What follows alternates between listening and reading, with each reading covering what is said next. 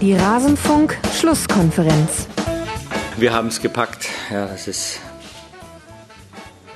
unglaublich emotional, auch für uns alle, dass wir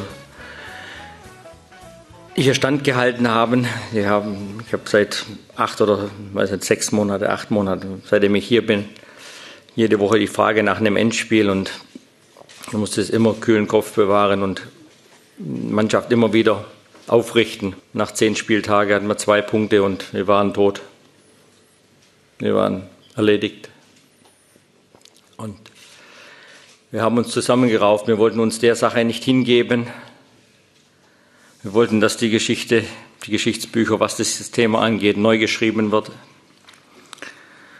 Und wir haben uns heute dieses, dieses große Ding erfüllt. Auch wenn ich gerne andere Geschichten natürlich mit dem HSV schreiben würde, aber in der Saison war nur das. Ich bin einfach dankbar und, und, und froh, dass wir, dass wir heute den Sack zumachen konnten und äh, diese Saison so noch beenden konnten. Das großes Danke an alle. Alles zum letzten Bundesligaspieltag. Tja, das war ein emotionaler Markus Gistol, seines Zeichens, wie ihr alle natürlich wisst, Trainer des Hamburger SV. Sehr bewegt in der Pressekonferenz nach dem Spiel gegen den VfL Wolfsburg, nach dem 2 zu 1 Sieg an diesem letzten Bundesligaspieltag der Saison 2016-2017 und der HSV hat den Klassenerhalt geschafft. Herzlich willkommen zur Schlusskonferenz Nummer 124. Mein Name ist Max Jakob Ost. Ich bin der Edgenetzer bei Twitter. Und ich rede heute in einer besonderen Konstellation. Ihr kennt meine Gäste und ihr kennt sie auch schon in diesem Line-up, denn es ist eine bewährte Kombination aus der Saisonvorschau. Wie im Rasenfunk üblich werden wir uns an dem messen, was wir vor der Saison gesagt haben und daran so ein bisschen herausarbeiten, was diese Saison eigentlich so ausgemacht hat. Deshalb begrüße ich bei mir Martin Schneider von der Süddeutschen Zeitung bei Twitter at msnader. Servus Martin. Hallo. Und außerdem mit dabei Tobias Escher, Buchautor, Rocket Beans TV, Fernsehstar, Spielverlagerungs, Mastermind. Hallo Tobi. Hm, hallo. So, machen wir einen Strich unter die Saison und wir stellen fest, der HSV hat es mal wieder geschafft, ist dem Abstieg von der Schippe gesprungen, diesmal schon ein bisschen früher, als man es von ihm gewohnt ist, nämlich nicht in der Relegation, sondern im entscheidenden letzten Spiel 2 zu 1 gegen den VfL Wolfsburg. Tobi Mario Gomez hat nach dem Spiel gesagt, er versteht nicht, warum man nicht einfach so weitergespielt hat wie die ersten 30 Minuten. Da drückte nämlich Wolfsburg und ging auch vollkommen verdient in Führung. Kannst du ihm erklären, warum man das nicht getan hat? Ähm, weil dann das 1-1 fiel. Also das hatte tatsächlich sehr wenige taktische Gründe, weil eigentlich hat es taktisch sehr gut funktioniert, der erste halbe Stunde. Man hat den HSV halt wirklich vom eigenen Tor weggehalten der HSV hat wie immer mit sehr vielen langen Bällen gespielt und darauf war Wolfsburg sehr gut eingestellt, haben die zweiten Bälle fast alle erobert und haben sich dann auch nicht irgendwie ins Gegenpressing locken lassen, sondern sofort raus auf den Flügel gespielt. Und dann haben sie es einmal nicht gemacht. Wolscheid hat dann den Ball verloren und dann ist das 1-1 äh, gefallen, dann sind sie eigentlich eingebrochen. Wobei eingebrochen dann auch relativ ist, fand ich, weil ich fand sie jetzt in der zweiten Halbzeit auch nicht viel schlechter als die, als den HSV und auch nicht viel schlechter als in der ersten. Da haben sie halt sich dann so ein bisschen geschüttelt und dann haben sie weitergemacht. Und das 2-1 ist ja eigentlich so aus einer Null-Nicht-Situation entstanden. Mhm. So eine klassische Situation, wo du eigentlich sagst, da kann gar kein Tor drauf fallen, weil die Flanke kommt von so weit außen und du hast, äh, der Gegner hat nur einen Mann im Strafraum. Eigentlich kann das nichts werden, aber es ist trotzdem was geworden. Ja, und das ist ja auch eine Qualität, dass man immer weiterspielt. Der HSV hat es jetzt, ich glaube, ich habe es jetzt nicht mehr nachgezählt, aber es dürfte das vierte Heimspiel gewesen sein, was durch einen späten Treffer des HSV noch in den Sieg umgewandelt werden konnte. Das heißt, man wusste auch im Grunde schon, was da passieren kann. Ja, Martin, 12 zu 6 Torschüsse für Wolfsburg. Insgesamt hat der HSV nur sechsmal geschossen, daraus zwei Tore gemacht. Aber eigentlich geht's ja jetzt am 34. Spieltag sowieso nicht mehr um diese Werte. Was hat denn der HSV gehabt, was Wolfsburg gefehlt hat? Ähm, ja, es ist tatsächlich ein bisschen so gekommen, wie das ein paar Leute auch bei uns in der äh, Redaktion gesagt haben. Ich habe, war eigentlich immer wirklich felsenfest davon überzeugt, dass Wolfsburg dieses Spiel gewinnt, weil ich gesagt habe, die fußballerische äh, Qualität ist so, so groß, der, der Unterschied ist so groß, dass Wolfsburg das, äh, das irgendwie hinkriegt und dass der HSV sich dann wieder äh, irgendwie auf den letzten Drücker in der Relegation wahrscheinlich dann gegen Braunschweig rettet. Ähm, ich muss aber anerkennen, dass es der HSV geschafft hat, diesen, diesen Wahnsinnsdruck, den du ja da immer hast, ir irgendwie nicht in die völlige Paralyse äh, zu überführen, sondern dass die tatsächlich äh, tatsächlich diesen, diesen Fighting Spirit, so platt es auch ist, aber irgendwie dann geschafft haben, noch zu, noch, noch zu halten. Hm. Wenn man sich, wenn man sich die Körpersprache anguckt, wenn man sich, wenn man sich Martenia anguckt, wie er nach dem, äh, dem 1-0 von Knoche und Ball aus dem Tor holt und Papadopoulos anschiebt, wie ähm, äh, ich glaube Nikolai Müller war es, der dann ausgewechselt wird, der da halt nochmal noch mal pusht, obwohl es, wie Tobi gerade gesagt hat, auf dem Feld eher nicht so gut aussieht.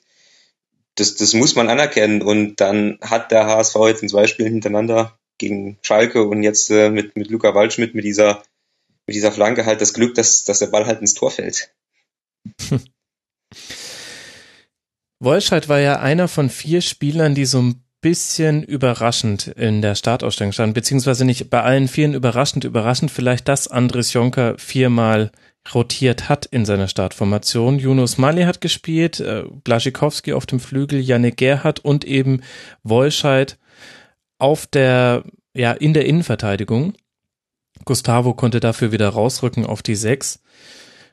Jetzt haben wir auf der einen Seite den Trainer, der vier Wechsel macht, Tobi, und einer davon, nämlich Wolscheid, macht den entscheidenden Fehler zum 1 zu 1, killt so ein bisschen das Wolfsburger Spiel, so wie du es beschrieben hast. Und auf der anderen Seite haben wir denjenigen, der Louis Holtby auswechselt in der 86. Minute und dafür Gianluca Walsch mitbringt, der sein erstes Bundesligator macht.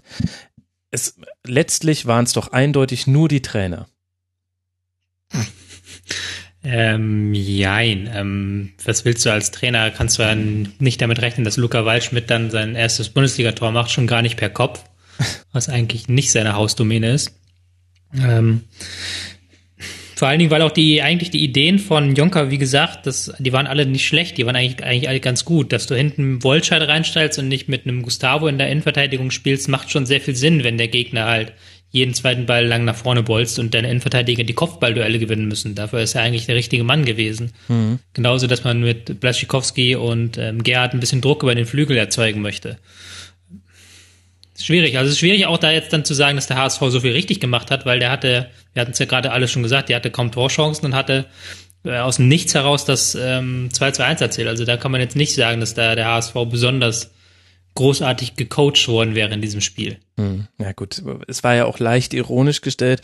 Wie ja. gesagt, am Ende geht es ums Ergebnis. Ich, ich finde, man kann vielleicht dieses Spiel ganz gut zusammenfassen, wenn man sagt, äh, es war ein Haltungsspiel. Und während und Wolfsburg hatte eine gute Haltung, vor allem in den ersten 30 Minuten, aber Wolfsburg hatte keine gute Haltung mehr, als es gegen Wolfsburg lief. Also als man sich einen Ausgleich gefangen hat, an dem man zu 100 Prozent selbst schuld war, dieses Tor hätte nicht fallen dürfen und dann hat mir die Haltung gefehlt. Und Wolfsburg hatte seine Chancen. Es, es wurden, Mali schlänzt den Ball aus 16 Metern noch kurz vor der Halbzeit am Tor vorbei.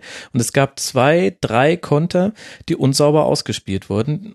Das sind halt auch diese Momente, wo du, wenn du zuschlägst, dann, dann will ich erstmal sehen, ob der HSV nochmal zurückkommt, ohne gütige Mithilfe von, vom VfL und so. Hat dann eben die Mannschaft mit der besseren Haltung zu diesem Spiel gewonnen. Denn gefeitet haben die Hamburger und haben halt das gemacht, was sie die ganze Saison über schon machen. Flanken, Flanken, Flanken, raus auf Kostic. In der entscheidenden Situation geht auch Viktor Osimen überhaupt nicht drauf. Also Kostic hatte null Druck und dann müsste der Ball trotzdem noch innen verteidigt werden, du hast es schon beschrieben, und der fällt da halt rein, ja, und dann ist das aber halt so. Und die Mannschaft, die das bessere, die die bessere Haltung zu diesem Spiel gefunden hat, hat es dann auch verdient letztlich gewonnen. Gut zusammengefasst, würde ich behaupten, ja. Ähm, bei Wolfsburg hast du halt wirklich gemerkt, dass sie eigentlich schon sehr motiviert in das Spiel gegangen sind und auch vom ersten Moment an hellwach, also wirklich gut eingestellt waren. Also die haben ja wirklich am Anfang den HSV dazu gezwungen, jeden Ball lang zu spielen und dann hat der HSV wirklich keinen zweiten Ball gewonnen. Aber halt wirklich, wie du gesagt hast, dann gab es immer so einen Bruch, sobald irgendwas schief läuft, sobald irgendwie der HSV ähm, doch mal weiter als, äh, als bis an die Mittellinie kam. Und das hat man am Ende dann ganz doll gemerkt nach diesem 2 zu 1, dass die Mannschaft das überhaupt nicht mitgerechnet hatte, dass das passieren könnte. Wolfsburg war natürlich auch in der, äh, in der taktisch schwierigen Situation, dass so ein 1-1 natürlich auch gereicht hätte. Dann kannst du ja natürlich überlegen, versuche ich jetzt das Spiel völlig, völlig zu zerstören und irgendwie dieses 1 zu 1 äh, rüber zu, äh, über, über, bis zum Schlusspfiff zu retten. oder versuche ich halt selbst nochmal aktiv zu werden und das 2-1 zu machen.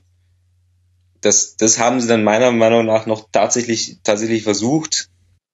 Und dann, dann bekommt natürlich ein Spieler wie Kostic natürlich auch seine, seine Aktion, hm. weil er das natürlich auch super gemacht hat, vor allem in der zweiten Halbzeit. Ja, und wer ja auch super war in diesem Spiel, für mich der Unsung Hero ist Matenia.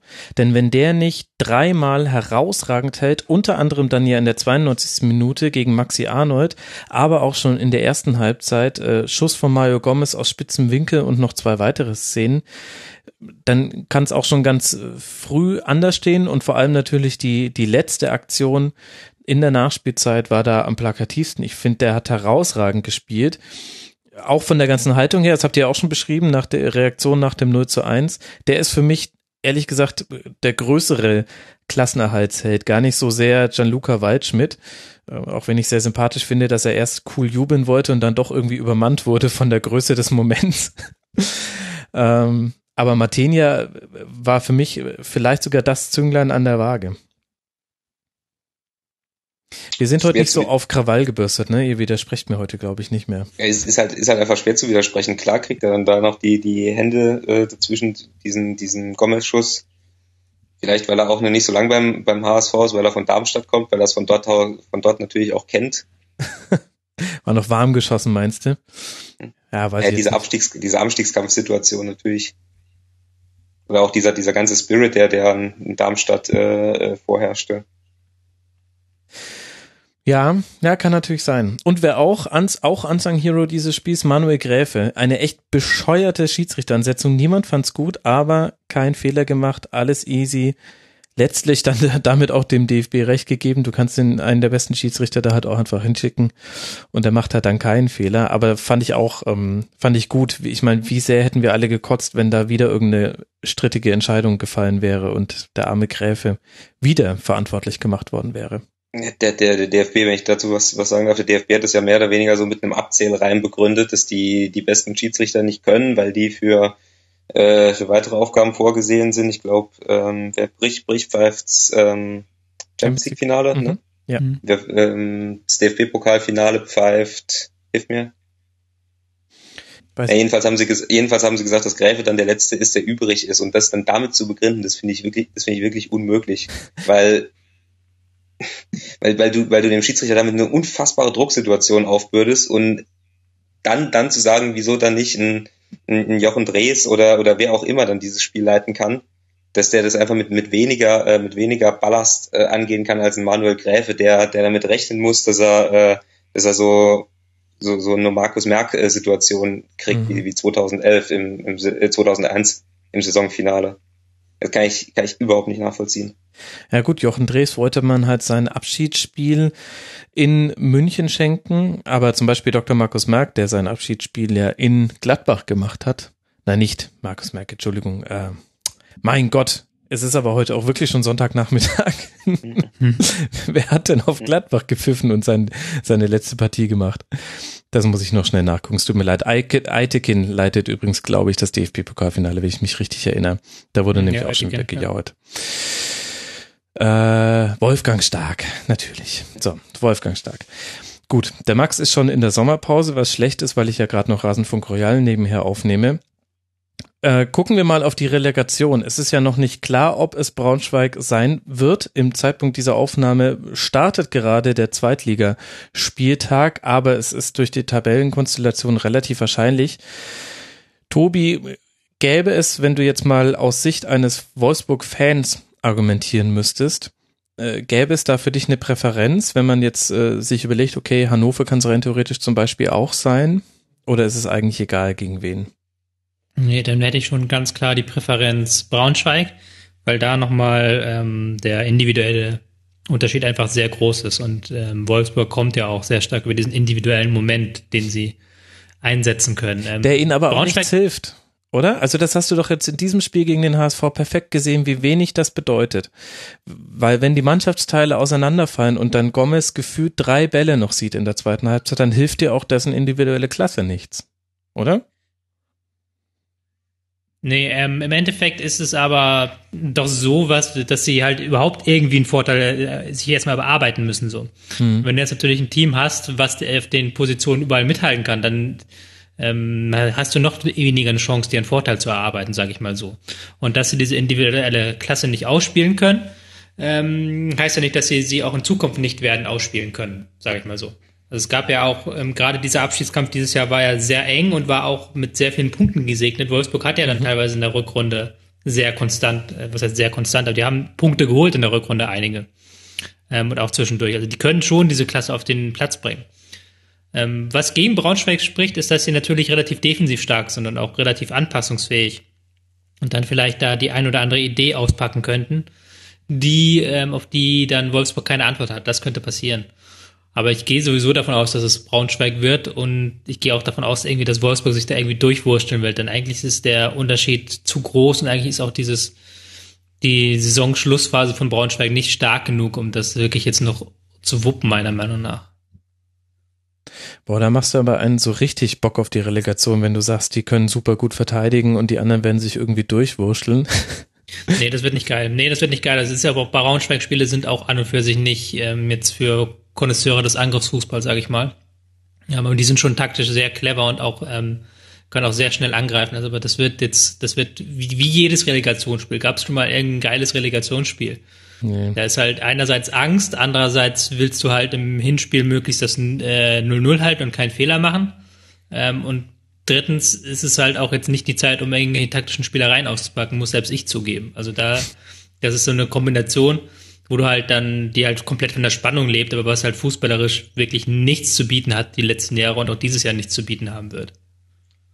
Wenn, wenn, wenn, ich da, wenn ich da kurz reinkommen kann, das ist dann auch die, äh, die, die große Chance von Eintracht Braunschweig, weil, wie Max ja gerade äh, erklärt hat, oder wie du auch gerade gesagt hast, du hast, äh, wenn es dann so kommt, äh, ein Spiel mit absolut klaren Voraussetzungen. Du hast eine spielstarke Mannschaft aus der Bundesliga, die das Spiel machen wird müssen.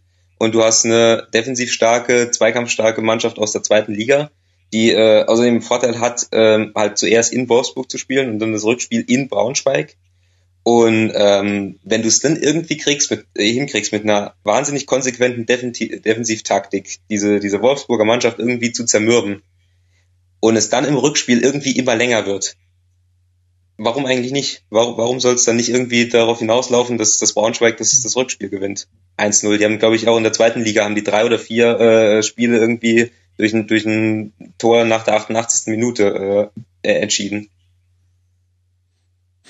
Das finde ich jetzt schön, Martin, dass du noch ein bisschen uns Hoffnung gemacht hast, dass es vielleicht doch eine schöne Relegation wird. Ähm, Tobi hätte sich sonst einen Rüffel von der DFL eingefangen, so geht's ja schön, nicht. Schön, schön, schön, schön wird es auf keinen Fall, aber es wird. Gerade sagen. Ich, Schön, auf keinen Fall, von schön gesagt. Auf keinen Nur Fall spannend. werden das, auf keinen Fall werden das zwei schöne Fußballspiele. Aber ich glaube, dass es spannender wird, als, als wir uns das jetzt da hier so, so auf dem Tablett ausmalen. Gibt es in dieser Runde einen Befürworter der Relegation? Ähm, ich befürworte die Relegation eigentlich schon, aber nicht in der Form, wie sie in Deutschland gespielt wird. Wie hättest du sie gerne? Ähm, gehen wir aus Amateurligen, ähm, dass dann häufig auch so zum Beispiel zwei Vierergruppen gebildet werden und dann mehr Mannschaften drin sind und ähm, dann nachher so Finals sind oder da sagst du, ähm, mit mehr Mannschaften einfach agierst. Ähm, ich habe jetzt gerade gar nicht genau auf dem Schirm, wie es hundertprozentig genau in der Premier League ist, aber die haben, glaube ich, ein sehr interessantes System. Ähm, in der Premier League, das ist so, dass die äh, in der zweiten Liga, in der Championship, wie sie äh, dort heißt, äh, dass die Mannschaften zwischen äh, auf den Plätzen sechs, fünf, vier und drei dann im, im Halbfinal-Finalmodus gegeneinander spielen. Genau, und der Sieger ja, von ja. diesem Mini-Turnier äh, steigt dann die Premier League auf. Genau, sowas finde ich halt persönlich und warum? Interessanter, weil ähm, ich finde das aber auch blöd, dass man quasi die Zahl der Absteiger um eingestrichen hat. Weil ich mag es immer, wenn es so eine gewisse Durchlässigkeit gibt zwischen den Ligen. Mhm. Und wenn halt auch nicht, äh, was haben wir jetzt die Situation hat, dadurch, dass dann nur zwei sicher aufsteigen, dass wir jetzt in den letzten zwei Jahren jeweils in der zweiten Liga zwei Teams hatten, die eigentlich zu gut sind für die zweite Liga. Und für den Rest ging es dann quasi nur noch um die Relegation, wenn man es so plump sagen möchte. Mhm. Und das macht es dann ein bisschen kaputt, finde ich. Und warum ist dir der Wert einer kompletten Saison egal? Also ich, ich mag ja auch so kleine Mini-Turniere, haben wir ja auch so einen äh, bedeutungslosen Confed Cup. Das, das ist auch genau die Art und Weise, in der ich mir so ein Turnier ganz gerne anguck. Aber die spielen 34 Spieltage gegeneinander, in der Championship ja sogar noch mehr. Warum kann man da nicht einfach sagen, ey, die besten drei und die schlechtesten drei drei rauf, drei runter. Herzlichen Dank, tschüss. Wir sehen uns in der Saisonvorbereitung. Ich meine, wir müssen ja jetzt nicht aus Marketinggründen argumentieren wie die DFL, die hat nochmal zwei beziehungsweise vier exklusive Live-Spiele den Rechteinhabern anbieten konnte. Das ist ja nicht unsere Argumentationslinie, muss es ja nicht sein. Nee, also fair ist es nicht, da stimme ich dir zu. Ähm, es ist auch nicht unbedingt fußballerisch hochwertig, da stimme ich dir auch zu, aber ich finde es, ähm, ich finde einerseits K.O.-Spiele immer sehr ähm, sehr viel näher am, ähm, an so einem Spannungs, äh, sehr viel besser, um so einen Spannungsbogen aufzubauen. Ich finde, Saisons, gerade Saisons plätschern ja häufig aus und ähm, das mhm. ist natürlich einerseits ein sehr faires System, andererseits aber auch keins, was Höhepunkte kreiert aus, aus sich heraus, sondern die entstehen dann immer wieder zufällig hier und da. Und wenn du dann schon einen fixen Höhepunkt quasi hast am Ende der Saison, finde ich das ganz interessant. Und ich finde, das ist halt auch, ich kann das halt verstehen, wenn man sagt, okay, der erste, der zweite und vielleicht auch der dritte, die sind so viel besser als der Rest, die sollten aufsteigen und die sind halt die besten Teams. Aber ich sehe halt ähm, dann auch keine Begründung, warum unbedingt der vierte aufsteigen müsste, sage ich mal so. Mhm. Aber du könntest halt dann trotzdem auch innerhalb der Liga Anreize schaffen. Die zweite Liga ist ja, ist ja momentan so konzipiert, dass unten äh, drei absteigen, oben steigen drei auf. Und wenn du Pech hast, ist, ist die Hälfte der Liga in der Mitte und für die geht's dann ab drei Viertel der Saison nichts mehr. So, und das könntest du halt mit so einer Relegation, wo du sagst, okay, der dritte, vierte, fünfte, sechste geht dann in so eine Relegation rein gegen den Tabellen 14., 15. der Bundesliga, könntest du damit verhindern. Aber ah, weiß ich nicht. Also zum einen finde ich, widersprechen dir gerade diese Spielzeiten, weil es sowohl in der zweiten Liga als auch in der ersten Liga total das ist aber spannend Zufall, war. Nicht? Das ist Zufallsverteilung. Da werden wir auch wieder Saisons erleben, wo es anders ist. Aber wird es dann nicht äh, so sein, wenn man so ein Playoff-System spielt, dass, äh, dass die Mannschaften auch austrudeln, nur zu einem anderen Zeitpunkt und irgendwann richtet sich der ganze Fokus nur noch auf die Playoffs und dann hast du irgendwie deinen Platz abgesichert, du weißt irgendwie, okay, ich, äh, ich werde jetzt Fünfter, ich kann nicht mehr auf den Sechsten runterrutschen und dann läuft im letzten Spiel eine B11 auf, weil sich keiner mehr verletzen will für die Playoffs, dann du hast doch dann auch so austrudeln. Das gehört doch einfach zu einem Tabellensystem dazu, dass es manchmal so ist, dass ich nichts mehr tun kann für ein einzelnes Team. Ja, da hast du wohl recht, ja. Ich spinne auch hier quasi nur so ein bisschen in Gedanken herum. So. Also ich finde es auch grundsätzlich nicht unbedingt fair. Ähm, aber andererseits, wie gesagt, du hast äh, immer noch den Anreiz, dann auch äh, den direkten Aufstieg zu schaffen, beispielsweise. Also du hast dann schon mehr Anreiz und dann involvierst dann schon mehr Teams da drin. Man, man, man soll bei der ganzen Diskussion nicht vergessen, dass diese Relegation ja überhaupt eingeführt äh, wurde, weil das ähm, das System halt so ist, dass eine Mehrheit der Mannschaften in der ersten und zweiten Liga ein Interesse an dieser Relegation haben. Du hast in der Bundesliga hast du quasi 18 Mannschaften, die ein Interesse an dieser Relegation haben, weil äh, faktisch ein sicherer Abstiegsplatz äh, weggestrichen wird ja. und sonst hast du keine Nachteile. Ja. Und du hast in der zweiten Liga 10, 11 zwölf Mannschaften, die, die, ein die ebenfalls ein Interesse daran haben, weil die tendenziell eher darum kämpfen, in der zweiten Liga zu bleiben und dafür dann äh, eben einen Relegationsplatz Richtung, äh, als sicherer Abstiegsplatz Richtung dritte Liga äh, gestrichen wird. Das heißt, die einzigen fünf, sechs Mannschaften, die kein Interesse an diesem Relegationsplatz haben, sind die, die sich so im Platz sieben, sechs, fünf, vier, drei der zweiten Liga äh, einfinden. Und wenn du halt solche Mehrheitsverhältnisse hast, dann führt das dann zwangsläufig dazu, dass genau dieses System eingeführt wird. Beziehungsweise, dass es bestehen bleibt. Also ja. einführen ist ja wieder eine andere Frage. Ja, als es damals eingeführt wurde und dass es jetzt halt eben bestehen bleibt, genau. Ja. Also eingeführt wurde es, um die Spiele zu vermarkten. Das, da hat irgendjemand bei der DFL die Idee gehabt und du hast es gerade eigentlich super erklärt. Deswegen wird es dann halt von allen zugestimmt und wird es auch nicht abgeschafft werden. Genau. Ja, vielleicht sind das einfach unsere ähm, falsche Investitionen. Also in der Premier League kriegst du ja als Absteiger erstmal nochmal schön, ich glaube, 30 Millionen Pfund, damit du es leichter hast, wieder aufzusteigen, weil die ganzen Investoren sonst sagen, hey, mein Spielzeug ist kaputt gegangen, aua. Und vielleicht ist das ähm, unsere sanfte Variante durch die Hintertür. Nun ja, wir werden fußballphilosophisch, was uns eigentlich äh, den perfekten Übergang zum FC Augsburg finden lässt. Der ist eben nicht abgestiegen. Unter anderem, weil man 0 zu 0 gespielt hat in Hoffenheim, denn es wäre ansonsten möglich gewesen durch eine hohe Niederlage in Hoffenheim hätte auch Augsburg noch runtergehen können. Und Hoffenheim seinerseits hat es nicht geschafft, den dritten Tabellenplatz zu erreichen. Da steht jetzt Borussia Dortmund, über die wir gleich noch sprechen werden. Martin, das Spiel selbst lief so, wie, wie manchmal so Spiele laufen. Hoffenheim hatte schon mehr Spielanteile. 19 zu 8 Schüsse. Augsburg hat es nicht schlecht gemacht, aber logischerweise gibt es dennoch Chancen und dann geht so ein Ding einfach mal 0 zu 0 aus. Aber jetzt mal so in einem größeren Kontext betrachtet. Schmälert das jetzt irgendwie die Leistung von Hoffenheim in dieser Saison?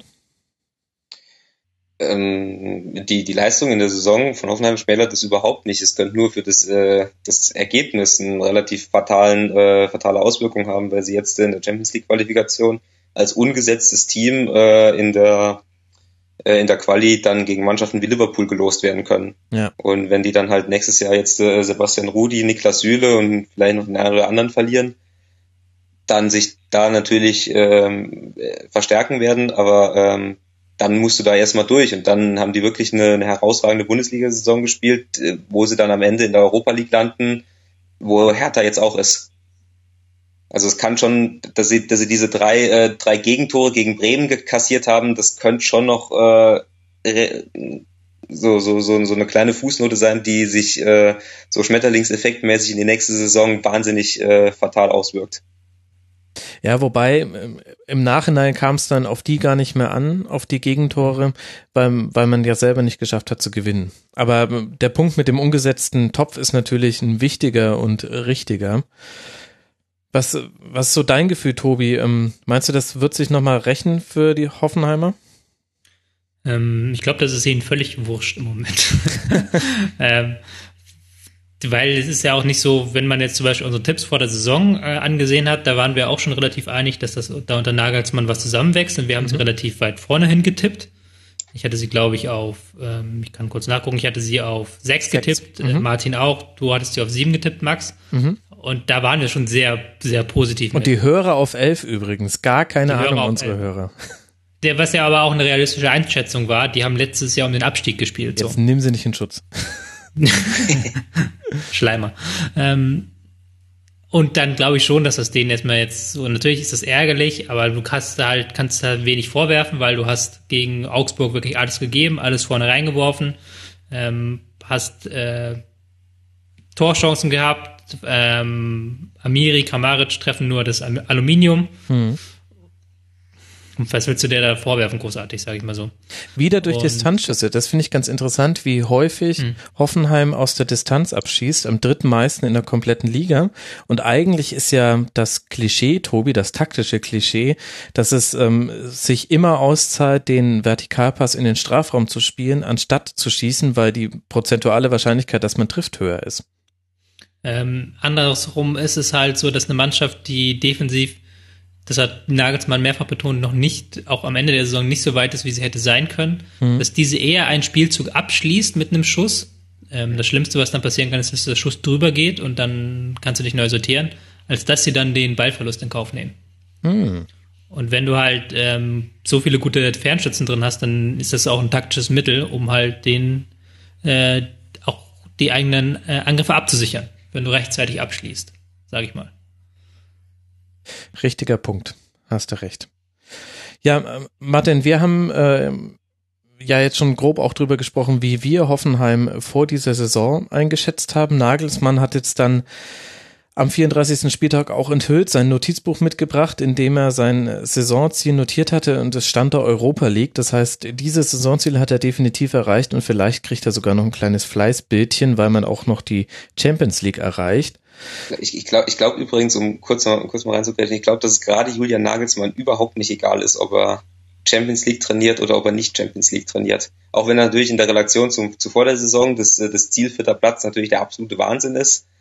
Aber äh, wenn man wenn man mal so ein, ein zwei Jahre äh, nach vorne denkt, wo der Weg von Herrn Nagelsmann vielleicht hingehen könnte, dann glaube ich, dass es ihm und auch diversen anderen Personen schon, schon lieber wäre, wenn er irgendwie jetzt mal eine Saison Champions League trainieren könnte. Meinst du mit diverse andere ähm, Personen, meinst du damit den Bayern-Aufsichtsrat, der sich angucken kann, ob er Champions League kann? Oder wen meinst du da? Würde Julian Nagelsmann auf jeden Fall helfen, wenn er mal eine Saison Champions League schon hinter sich hätte. Aha. Weil das, dass er, dass er früher oder später irgendeinen Verein trainieren wird, der in der Champions League spielt, ich glaube, das ist, äh, da könnte ich gewagtere Prognosen raushauen. Muss man das so, so verklausuliert sagen? Ist es, also es ist doch mittlerweile eigentlich ein, offenes, ein offenes Geheimnis, dass er zu Bayern geht äh, demnächst. Irgendwann. Und nächstes Jahr nicht? 2018, 2019.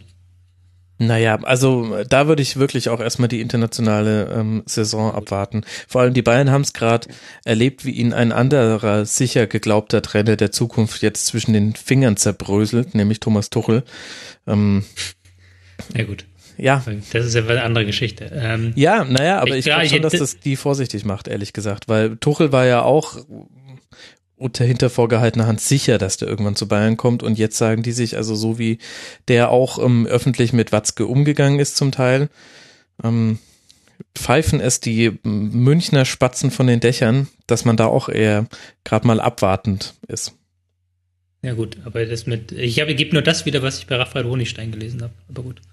Ähm, ähm, ich glaube aber auch, dass Julian Nagelsmann insofern so ähm, optimistisch ist, beziehungsweise so selbstbewusst, dass er glaubt, dass er die Qualifikation auch schaffen kann. Und ich würde da Hoffenheim auch nicht klar, abschreiben. Klar, können sie ja auch. Weil das ist auch für das andere Team ist es sehr früh in der Saison und auch da wird es Umbrüche geben. Und Hoffenheim kann halt wirklich dann mithalten mit den Großen. Das haben sie diese Saison gezeigt. Sie haben ja gegen ähm, Bayern Gül haben sie gepu äh, gepunktet. Ähm, zweimal in beiden Spielen. Mhm. Das, Erst das sehe ich schon realistische Chancen eigentlich erste Niederlage erst im Januar. Das äh, hat sich schon wieder komplett verdrängt, wie spät äh, Hoffenheim tatsächlich erst zum ersten Mal Und verloren Überhaupt sehr wenige Niederlagen. Ich glaube, mhm. wie viele Niederlagen? Vier, fünf? Vier Niederlagen. Vier Niederlagen. Also das ist wirklich, die Mannschaft ist halt extrem schwer zu schlagen, weil die halt so viel Offensivkraft verfügen, dass sie dann notfalls immer noch ein Tor äh, äh, reindrücken können.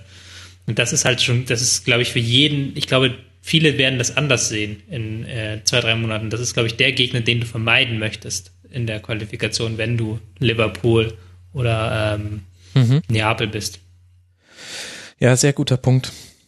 Wobei, wobei wie, ähm, Hoffenheim jetzt ja auch über die Saison, glaube ich, mit einer relativ ähm, festen Stammformation gespielt hat. Also ich glaube, die haben nicht so viel durchgewechselt, habe ich irgendwie im Hinterkopf. Und wenn, wenn Süle und Rudi gehen, das sind halt, das sind schon, schon, schon auch zwei wichtige Spieler, wie Joachim, Joachim Löw sagen würde. Ähm, und dann halt neu zu holen und dieses, äh, in dieses Nagelsmann-System ähm, reinzubauen, wo ja sehr, sehr viele Abläufe sicher sind, klar sind, Positionsspiel, das ist, äh, das, das in der Vorbereitung dann so einzustudieren, dass du auch als Hoffenheim immer noch dann im schlimmsten Fall einen FC Liverpool schlägst, auch dann mit einem Spiel an der Enfield Road, wo du als Verein noch nie warst. Das ist eine wackelige äh, Geschichte, trotz aller Wertschätzung für Hoffenheim und Nagelsmann natürlich. Ja, das stimmt, wobei man davon ausgehen kann, dass sie sich mit diesem Szenario, wie ersetzen wir die beiden, ja schon seit einer geraumer Zeit befassen und da entweder interne oder externe Lösungen vielleicht sogar schon eingetütet haben. Würde man ja zumindest erwarten, war ja schon sehr früh bekannt. Tobi, meinst du, wir kriegen mit Hoffenheim, wenn Nagelsmann, also gut, eine Saison bleibt er ja auf jeden Fall noch, äh, kriegen wir damit das dritte Team in der Bundesliga, was Ballbesitzfußball gut spielen kann, neben Bayern und Dortmund? Ja, wieso kriegen wir es? Also ich glaube, wir haben, haben wir schon, ne? Ja, wir haben es schon bekommen. Kann man sagen. Also Hoffenheim hat, ähm, glaube ich, in der Bundesliga den ähm, den dritthöchsten Ballbesitzwert. Mhm. Sie haben in ähm, elf ihrer Spiele hatten sie mehr als 60 Prozent Ballbesitz. Das ist schon eine Hausmarke und das ist auch schon was, was sie beherrschen, womit sie den Gegner dominieren können. Das haben sie jetzt gegen Augsburg auch wieder gezeigt, weil das halt nicht nur Ballsammeln ist, sondern halt wirklich ein Plan ist, mit sehr viel ähm, vertikal, mit sehr viel diagonal dabei, sehr viel ähm, klatschen lassen, aber auch immer wieder im Zweifel den Angriff abbrechen und dann neu aufbauen. Ich glaube, die sind halt wirklich da schon reif. Und in Phasen hätte, würde ich sogar sagen, waren sie in dieser Saison ähm, in diesem Bereich Ballbesitzspiel besser als Dortmund sogar, die ja dann auch wieder sehr stark von ihrem Tempo und der Vertikalität kamen. Ach schön, endlich wieder Ballbesitzfußball in der Bundesliga, das mag ich ja. Vom Ballbesitz zum FC Augsburg ist der Sprung kein weiter. Augsburg. Äh, Martin, vor ein paar Wochen, glaube ich, noch ähm, hat man sehr viel kritischer auf Augsburg geguckt, vor allem mit Blick auf das Restprogramm. Und jetzt stellen wir fest, der 4 zu 0 Heimsieg war nur der Auftakt gegen den HSV und dann in den Spielen gegen Gladbach, Dortmund und Hoffenheim jeweils unentschieden und damit jetzt dann die Klasse gehalten. Warum? Wie hat Augsburg das geschafft? Ähm, weil sie ähm, also über die ganze Saison ähm, betrachtet hatte der FC Augsburg den sehr, sehr großen Vorteil, dass sie sich ähm, offensichtlich vor der Saison für den falschen Trainer entschieden haben, was sie dann auch korrigiert haben, dass diese falsche Trainerentscheidung ganz im Gegensatz zu Ingolstadt zum Beispiel ähm, mhm. nicht zu äh, nicht zu Verlustpunkten geführ, geführt hat. Also sie waren mit Dirk Schuster offensichtlich hinten und vorne nicht zufrieden, sonst hätten sie nicht so äh, so vor die Tür gesetzt, aber die hatten trotzdem, glaube ich, als sie ihn gefeuert haben, waren sie total im Punkteschnitt.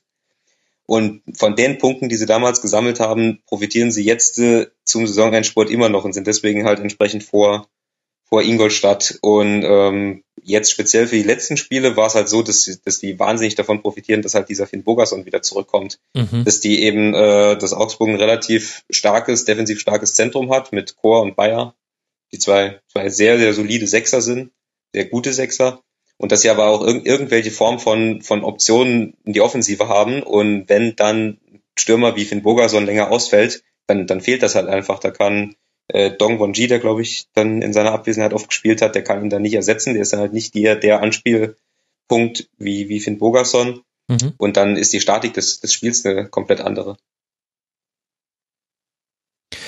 Ja, ich glaube, ähm, jetzt im Ende, am Ende der Saison konnte man sehen, was in Augsburg möglich gewesen wäre, wenn man nicht so viele Verletzungen gehabt hätten. Also gerade Chor ist ja einer der Langzeitverletzten gewesen. Furchtbares Foul damals im Spiel gegen Gladbach in der Hinrunde. Finn Bogerson ja auch sehr, sehr lange verletzt. Ähm, hat auch äh, länger gefehlt und ich fand auch das Hinterecker Rovelo, die haben in, in dem Spiel gegen Hoffenheim jetzt auch wirklich viel weggeräumt. Natürlich nicht alles. Es gab ja auch Chancen, haben wir ja schon angesprochen. Aber dann hast du ja sogar da auch noch Andreas Lute, der jetzt Marvin Hitz vertritt, der auch ein herausragendes Spiel jetzt gegen Hoffenheim gemacht hat. Also man hat so ein bisschen gesehen, dass dieses äh, Verletzungsargument bei Augsburg schon stichhaltig ist. Das war jetzt schon in den letzten Spielen der Saison ein anderes Augsburg als in ganz vielen Spielen währenddessen. Tobi, magst du noch irgendwas ergänzen? Magst du Manuel Baum Lobpreisen? Hm, nee, ich würde euch vielleicht sogar ein bisschen widersprechen, beziehungsweise mhm. dem, was du gesagt hast. Weil ich fand jetzt in den letzten drei Spieltagen haben sie gegen Gladbach sich komplett hinten reingestellt, haben sie sich gegen ähm, Dortmund komplett hinten reingestellt und jetzt gegen Hoffenheim und haben das nicht schlecht gemacht für ein Defensivteam. Wir haben selber halt sehr wenig nach vorne hinbekommen und haben auch davon profitiert, dass in allen Spielen die Gegner große Chancen ungenutzt ließen. Mhm. Waren wirklich sowohl Gladbach als auch Dortmund als auch Hoffenheim hätten diese Spiele eigentlich mit besserer Chancenbewertung gewinnen müssen. Und ich bin jetzt sehr gespannt auf das nächste Jahr, weil man, das kannst du natürlich eine Saison lang nicht weitermachen. Das war jetzt Abstiegskampf pur und bis zum Ende irgendwie diese drei Punkte zu sammeln, das haben sie hinbekommen. Jetzt müssen sie mal, müssen sie mal eine Spielidee entwickeln. Hm, nächstes Jahr wird aber, glaube ich, ganz, ganz schwierig für Augsburg, weil mit Hannover und Stuttgart kommen zwei Aufsteiger, die ähm, selber andere Ambitionen haben als äh, Ingolstadt und Darmstadt jetzt in den letzten zwei Jahren, die halt wirklich ähm, auch finanziell angreifen können. Und dann bist du als Augsburg plötzlich jetzt wieder der Ärmste in der Liga quasi. Zusammen mhm. vielleicht mit Mainz. So.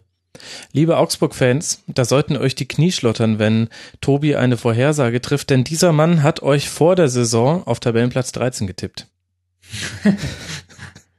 da hat jemand Ahnung. Martin auf 14, ich auf 15 so ganz äh, weit daneben lagen wir nicht die Hörer auch auf 14. Es ist, man, man darf, wenn man über Augsburg redet, darf man auch nicht an diese eine Saison unter Wein, Weinziel denken, wo sie dann auf einmal Europa League gespielt haben, sondern Augsburg ist von der, vom äh, berühmten Lizenzspieler-Etat sind die genau da, wo die in der Tabelle auch stehen. Das heißt, das, was Augsburg da gespielt hat, das ist eine normale FC Augsburg-Saison. Und ich stimme äh, Tobi absolut zu, dass das nächstes Jahr richtig, richtig hart für die wird. Und wenn die nächstes Jahr äh, wieder äh, drei Spiele haben, wo sie sich hinten reinmauern, und äh, ein bisschen Glück haben, dass der, dass der Gegner Chancen versiebt, dann werden die das, glaube ich, unterschreiben und mitnehmen. Hm. Unterschreiben und mitnehmen wird auch der BVB, dass man jetzt sicher in der Champions League ist und nicht in diese räudige Qualifikation muss. Und wie hat man das erreicht? Durch ein sehr, sehr sehenswertes 4 zu 3 gegen Werder Bremen zu Hause. Ein tolles Spiel aus neutraler Sicht. Ich glaube, die Beteiligten fanden es zwischendurch etwas nervenzehrend. Ich glaube, die Dortmund-Fans vor allem, als Aubameyang sich dann entschloss, doch nochmal das Ding mit den Elfmetern zu probieren. Aber kann ja auch mal gut gehen. Die Feel-Good-Story war, dass Marc Bartra wieder auf dem Platz stand. Die schmerzhafte Info, die da mitkommt, ist, dass Marcel Schmelzer sich beim Aufwärmen verletzt hat. Was muss man denn sonst aus dem Spiel jetzt mitnehmen, vielleicht auch mit Blick aufs Pokalfinale, Tobi? Hm, dass Dortmund ähm, noch defensiv instabiler ist, als man eigentlich gedacht hat. Also gerade nach der Pause hatten sie äh, eine Phase, wo sie halt sehr geschwommen sind, wo sie dann keine Kontrolle in das Spiel reinbekommen haben. Da wird Frankfurt, äh, Frankfurts Trainerteam wird sich das, glaube ich, ganz genau angucken, ähm, auch im Hinblick auf das eigene Konterspiel, weil ich glaube, da sind die Rollen ja auch sehr klar ähm, belegt mhm. im Pokalfinale. Aber auch natürlich, dass Dortmund nach vorne so unfassbar viel äh, Geschwindigkeit hat, ähm, dass sie halt tatsächlich das jederzeit äh, auseinanderbrechen können und dann auch jederzeit, also nicht nur Geschwindigkeit im Sinne von, die Spieler laufen schnell, sondern die Spieler können schnell den Ball passen, die können schnell den, die können einen schnell passenden Ball super gut kontrollieren. Und das ist dann einfach, da wurde dann Bremen dann teilweise einfach weggefegt, auch wenn sie halt defensiv sehr solide standen mit ihrer Fünferkette. Aber da hatten sie dann äh, teils große Probleme. Standen sie wirklich solide? Denn ich, ich fand, die standen nicht so unsolide. Also dies war, glaube ich, ich fand, die waren, Dortmund war stark und Bremen war okay. Mhm. Das ist, so habe ich es gesehen. Ja, ich fand, dass man über die Außen wieder recht viel machen konnte gegen Werder. Nicht mehr ganz so krass, wie man es beim Hoffenheim-Spiel gesehen hat, wo ja auch viele der Tore dadurch fielen. Ich glaube, es waren drei der fünf ähm, durch einen Diagonalball, der ja. quasi dann auf die ungedeckte, auf die ballferne Abwehrseite geht und dann ist ein Stürmer durch. Aber auch in dem Spiel kann aber natürlich auch mit der Grundgeschwindigkeit zusammenhängen, die so ein Dembele im Laufduell zum Beispiel hat. Ähm, aber da ging gerade über die linke Abwehrseite von Werder gab es einige Chancen für Dortmund, die auch gar nicht so mm, sophisticated, mir fällt gerade kein deutsches Wort dafür ein, äh, herausgespielt waren, sondern relativ einfach, ehrlich gesagt. Ein langer Pass, äh, die Aus, Auslinie entlang, was Thomas Tuchel ja eigentlich gar nicht mag. Wundert ja, die sich. Vielleicht liegt liegt es auch daran, dass ich das Spiel von letzter Woche noch so in Erinnerung habe, ähm, gegen Hoffenheim, wo es halt wirklich richtig schwach war auf den Flügeln. Mhm. Aber das ist und bleibt natürlich die Schwachstelle. Hat man mit der Fünferkette ein bisschen abfedern können, weil dadurch die Innenverteidiger stärker rausrücken können. Aber natürlich ein Garcia und ein Selassie sind im 1 gegen 1 nicht überragend und ähm, da kannst du die leicht knacken drüber, ja. Und auf der anderen Seite, Martin, aber saugeile Konter. Ich glaube, Werder hat die schönsten Konter in dieser Saison gefahren und noch vor Leipzig, finde ich, weil Leipzig hat meistens den Ballgewinn schon so nah am Tor, dass es dann nur noch ein, zwei Kontakte sind bis zum Abschluss. Aber Werder hat jetzt so viele Konter aus der eigenen Hälfte herausgefahren. Wunderbar. Du redest jetzt über die komplette Rückrunde, ne? Nicht nur über das Dortmund-Spiel. Ja, tue ich. Genau. Ja, es ist auch eine, eine Stärke von Alexander Nuri, dass er das eben als, als Stärke erkannt hat und dann äh, äh, das auch spielen lässt von, äh, von Finn Bartels, den wir, glaube ich, alle nicht auf dem Schirm hatten. Also ich zumindest hatte ihn nicht mhm. auf dem mhm. Schirm, der wirklich ein unfassbar schneller Spieler ist und auch in der Geschwindigkeit ein wahnsinnig ballsicherer Spieler. Und ähm, in Kombination mit Max Kruse, das, das wirklich, wirklich sehr, sehr, sehr gute Konter sind. Und Kon Konter gescheit auszuspielen ist, äh, ist nicht selbstverständlich. Es gibt nicht so viele Mannschaften, die das können. Mhm. Ähm, und wenn das dann funktioniert, ist das eine unfassbare Waffe und das ist auch äh, der Grund, warum Werder jetzt gerade da steht, wo sie stehen. Ich fand auch in dem Spiel hat man es auch gesehen. Also es war einfach schön anzusehen. Wer weiß, wie das ausgegangen wäre, wenn das noch eine Viertelstunde weitergegangen wäre. Das Spiel wahrscheinlich dann 5 zu 4 für, für Dortmund. Auf jeden Fall wäre noch was passiert. War echt ein sehr, sehr schöner Kick am 34. Spieltag. Delaney manchmal auf der 6 ein bisschen überfordert, aber ich habe es jetzt auch nicht über 90 Minuten gesehen, deswegen schwierig einzuordnen, ob das nicht vielleicht auch einfach die Klasse von Kagawa und Dembele war. Wollen wir das Thomas Tuchel-Thema? Ja, irgendwie müssen wir es, glaube ich, am 34. Spieltag dann doch ansprechen, Martin. Ist es nicht erstaunlich, was allein mit der Person Thomas Tuchel in der öffentlichen Wahrnehmung passiert ist in diesem Jahr? Ähm, ja, also dass, dass das Verhältnis zwischen Thomas Tuchel und dem Vorstand von Borussia Dortmund nicht einfach ist, das ist übrigens schon wirklich sehr, sehr lange bekannt. Mhm. Das ist, äh, das ist nichts Neues, dass er mit, äh, mit äh, Misslintat, mit dem Scout von Borussia Dortmund nicht spricht oder dass da kein Verhältnis mehr besteht.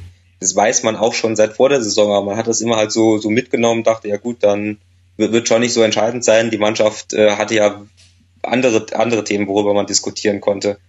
Und, ähm, und jetzt hattest du halt eine, eine, eine Extremsituation, eine emotionale Ausnahmesituation, wo dieses eh schon fragile Gebilde, wo sich ja alle Beteiligten offensichtlich professionell zusammengerauft haben, zusammenbricht. Und Hans-Joachim Watzke sich offensichtlich dann dazu entschlossen hat, da sehr, sehr früh in die Offensive zu gehen. Und was ich bis heute, was ich bis heute noch nicht so richtig nachvollziehe, warum er das jetzt zu diesem Zeitpunkt gemacht hat. Das ist Taktik gewesen, würde ich behaupten. Ja, würde ich auch sagen. Wenn, wenn der, wenn jetzt, stell dir vor, Dortmund hat jetzt den dritten Platz erreicht, und zwar auch wirklich mit tollem Offensivfußball jetzt in den letzten Spielen. Und jetzt gewinnen sie nächste Woche das Pokalfinale. Wie willst du irgendjemanden klar machen, weswegen du Thomas Tuchel entlässt? Ja, aber du riskierst ja diese Ziele. Also du riskierst ja dadurch, dass du, dass du so früh in, in die Offensive gehst, dass du das so früh bestätigst. Also das ist so wahr. Das war, war hinreichend bekannt. Aber wenn du eben als äh, Vorstandsvorsitzender so früh in die Offensive gehst, dann riskierst du eben diese Ziele, indem du vor diesem Spiel gegen, gegen Hoffenheim dann nochmal äh, noch mal mehr Druck erzeugst, indem du sagst, mhm. es soll aber bitte, bitte der dritte Platz sein. Ich weiß nicht, ob du die riskierst, weil Thomas Tuchel wird so oder so auf diese Ziele hinarbeiten, weil der wird sich jetzt nicht für seine Vita deswegen extra schlecht anstellen. Und die Spieler, denen ist dieser Konflikt ja noch mehr bekannt als der Öffentlichkeit. Die wissen das ja auch. Und das ist jetzt, die, die, die werden da jetzt nicht den ganzen Tag gebannt vor dem Bildschirm hängen und irgendwelche Watzke-Interviews angucken. Sondern die wissen selber ganz genau, dass sie ähm, nächstes Jahr Champions League spielen wollen. So, Punkt. Dass sie ähm, den Pokal gewinnen wollen was man ja nicht vergessen darf, drei Viertel dieses Kaders hat keinen Titel gewonnen. Marco Reus ist titellos. Mhm, ja. Der ist zu Dortmund gekommen, nachdem wir Titel gewonnen haben. Da wird keiner jetzt sagen, wir wollen jetzt keinen Titel holen. Wir strengen uns jetzt nicht an, um irgendwie Thomas Tuchel ans Bein zu pinkeln oder um, weil da jetzt Stress im Umfeld ist. Das kann ich mir nicht vorstellen. Im Nachhinein zeigt das vielleicht tatsächlich, wie groß der Druck war für Watzke, sich äh, äußern zu müssen. Also ich sehe schon auch so, dass es äh, ein riskantes Spiel war, denn dieses Spiel zu Hause gegen Hoffenheim, das hätte auch sehr gut zum Beispiel 2-2 ausgehen können. Da hatte der BVB auch ein bisschen Glück und wer weiß, wie die Saison dann weitergegangen wäre. Aber offenbar sind die Probleme so groß, dass er das in Kauf genommen hat. Ich glaube, das kann man daraus lesen. Und dass die, ähm, dass diese Probleme mit Tuchel schon länger bekannt sind, das stimmt. Also auch im Rasenfunk wurde das schon früh angesprochen und gerade wenn man mit Journalisten aus Dortmund Off-Air spricht, dann hat man da noch viel, viel mehr gehört, auch schon im Grunde seit letzter Saison, ehrlich gesagt. Und auch wenn man mit Mainzer Fans spricht oder Journalisten, hört man auch so einiges. Aber ob das ob das wirklich so in der Öffentlichkeit angekommen war. Ich hatte nämlich den Eindruck, dass gerade durch diese Sache rund um das Attentat auf die Mannschaft Thomas Tuchel in der öffentlichen Wahrnehmung eigentlich sehr gewonnen hatte. Ich fand, es gab so mehrere Aspekte, wo er durch Aussagen eher in einem guten Licht dastand, ähm, sowohl nach der Vollsperrung der Tribüne, nach den Vorfällen äh, gegen Leipzig, als auch nach dem Attentat und das, das meinte ich mit Wandlung. Ist ja nicht so, dass irgendwie Thomas Tuchel als gefeierter Held in die Saison gegangen wäre und dann jetzt irgendwie so demontiert wurde, sondern es ist irgendwie so ein merkwürdiges Auf und Ab und es gibt so zwei Versionen der Geschichte. Man weiß irgendwie auch nicht so ganz, äh, welche stimmt hier. Das meinte ich mit äh, interessante Wandlung, die sich in dieser Saison vollzogen hat. Und ich bin okay. gespannt, wie es da weitergeht. Aber das erklärt ja, der Watzke-Schritt noch viel stärker eigentlich, als was du gerade gesagt hast ja, er hat, er hat sich ja nach diesem Attentat auch wirklich ein Stück weit auf Kosten des äh, Vorstandsvorsitzenden, äh, nicht Vorstandsvorsitzenden, Geschäftsführers ja. äh, profiliert.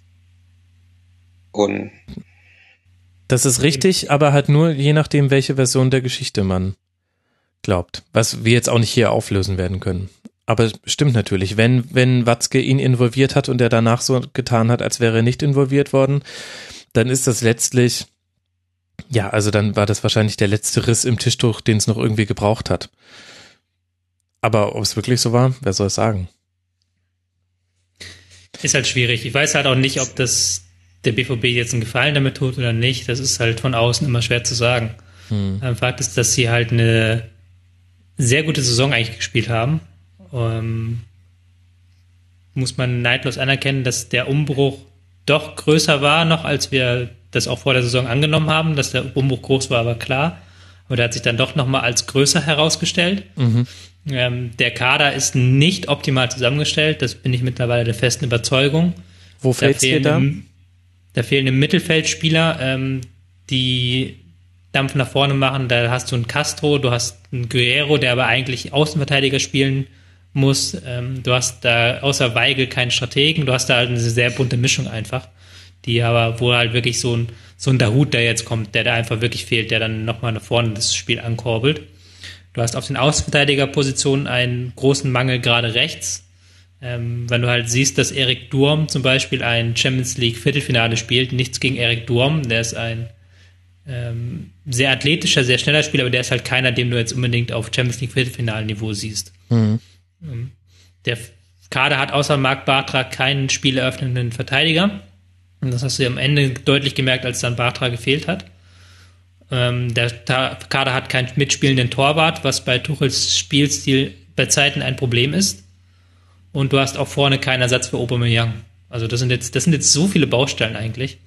Ähm, ja, du hast und du hast einen, du hast einen, äh, du hast einen Usman Dembele, der natürlich äh, taktisch, technisch Geschwindigkeit herausragend ist, der aber äh, defensiv äh, Fakte äh, zuweilen einfach nicht existent ist. Das heißt, du musst äh, auch taktisch dafür sorgen, dass hinter dem Belay immer irgendeine Form von Absicherung ist. Und das war es in der Saison auch oft nicht, wo die halt dann ihre Geschwindigkeit nach vorne ausgespielt haben, dann aber, ähm, äh, wie heißt es so schön, die Mannschaftsteile auseinandergedriftet sind mhm. und dann wahnsinnig viel, viel Platz da sind.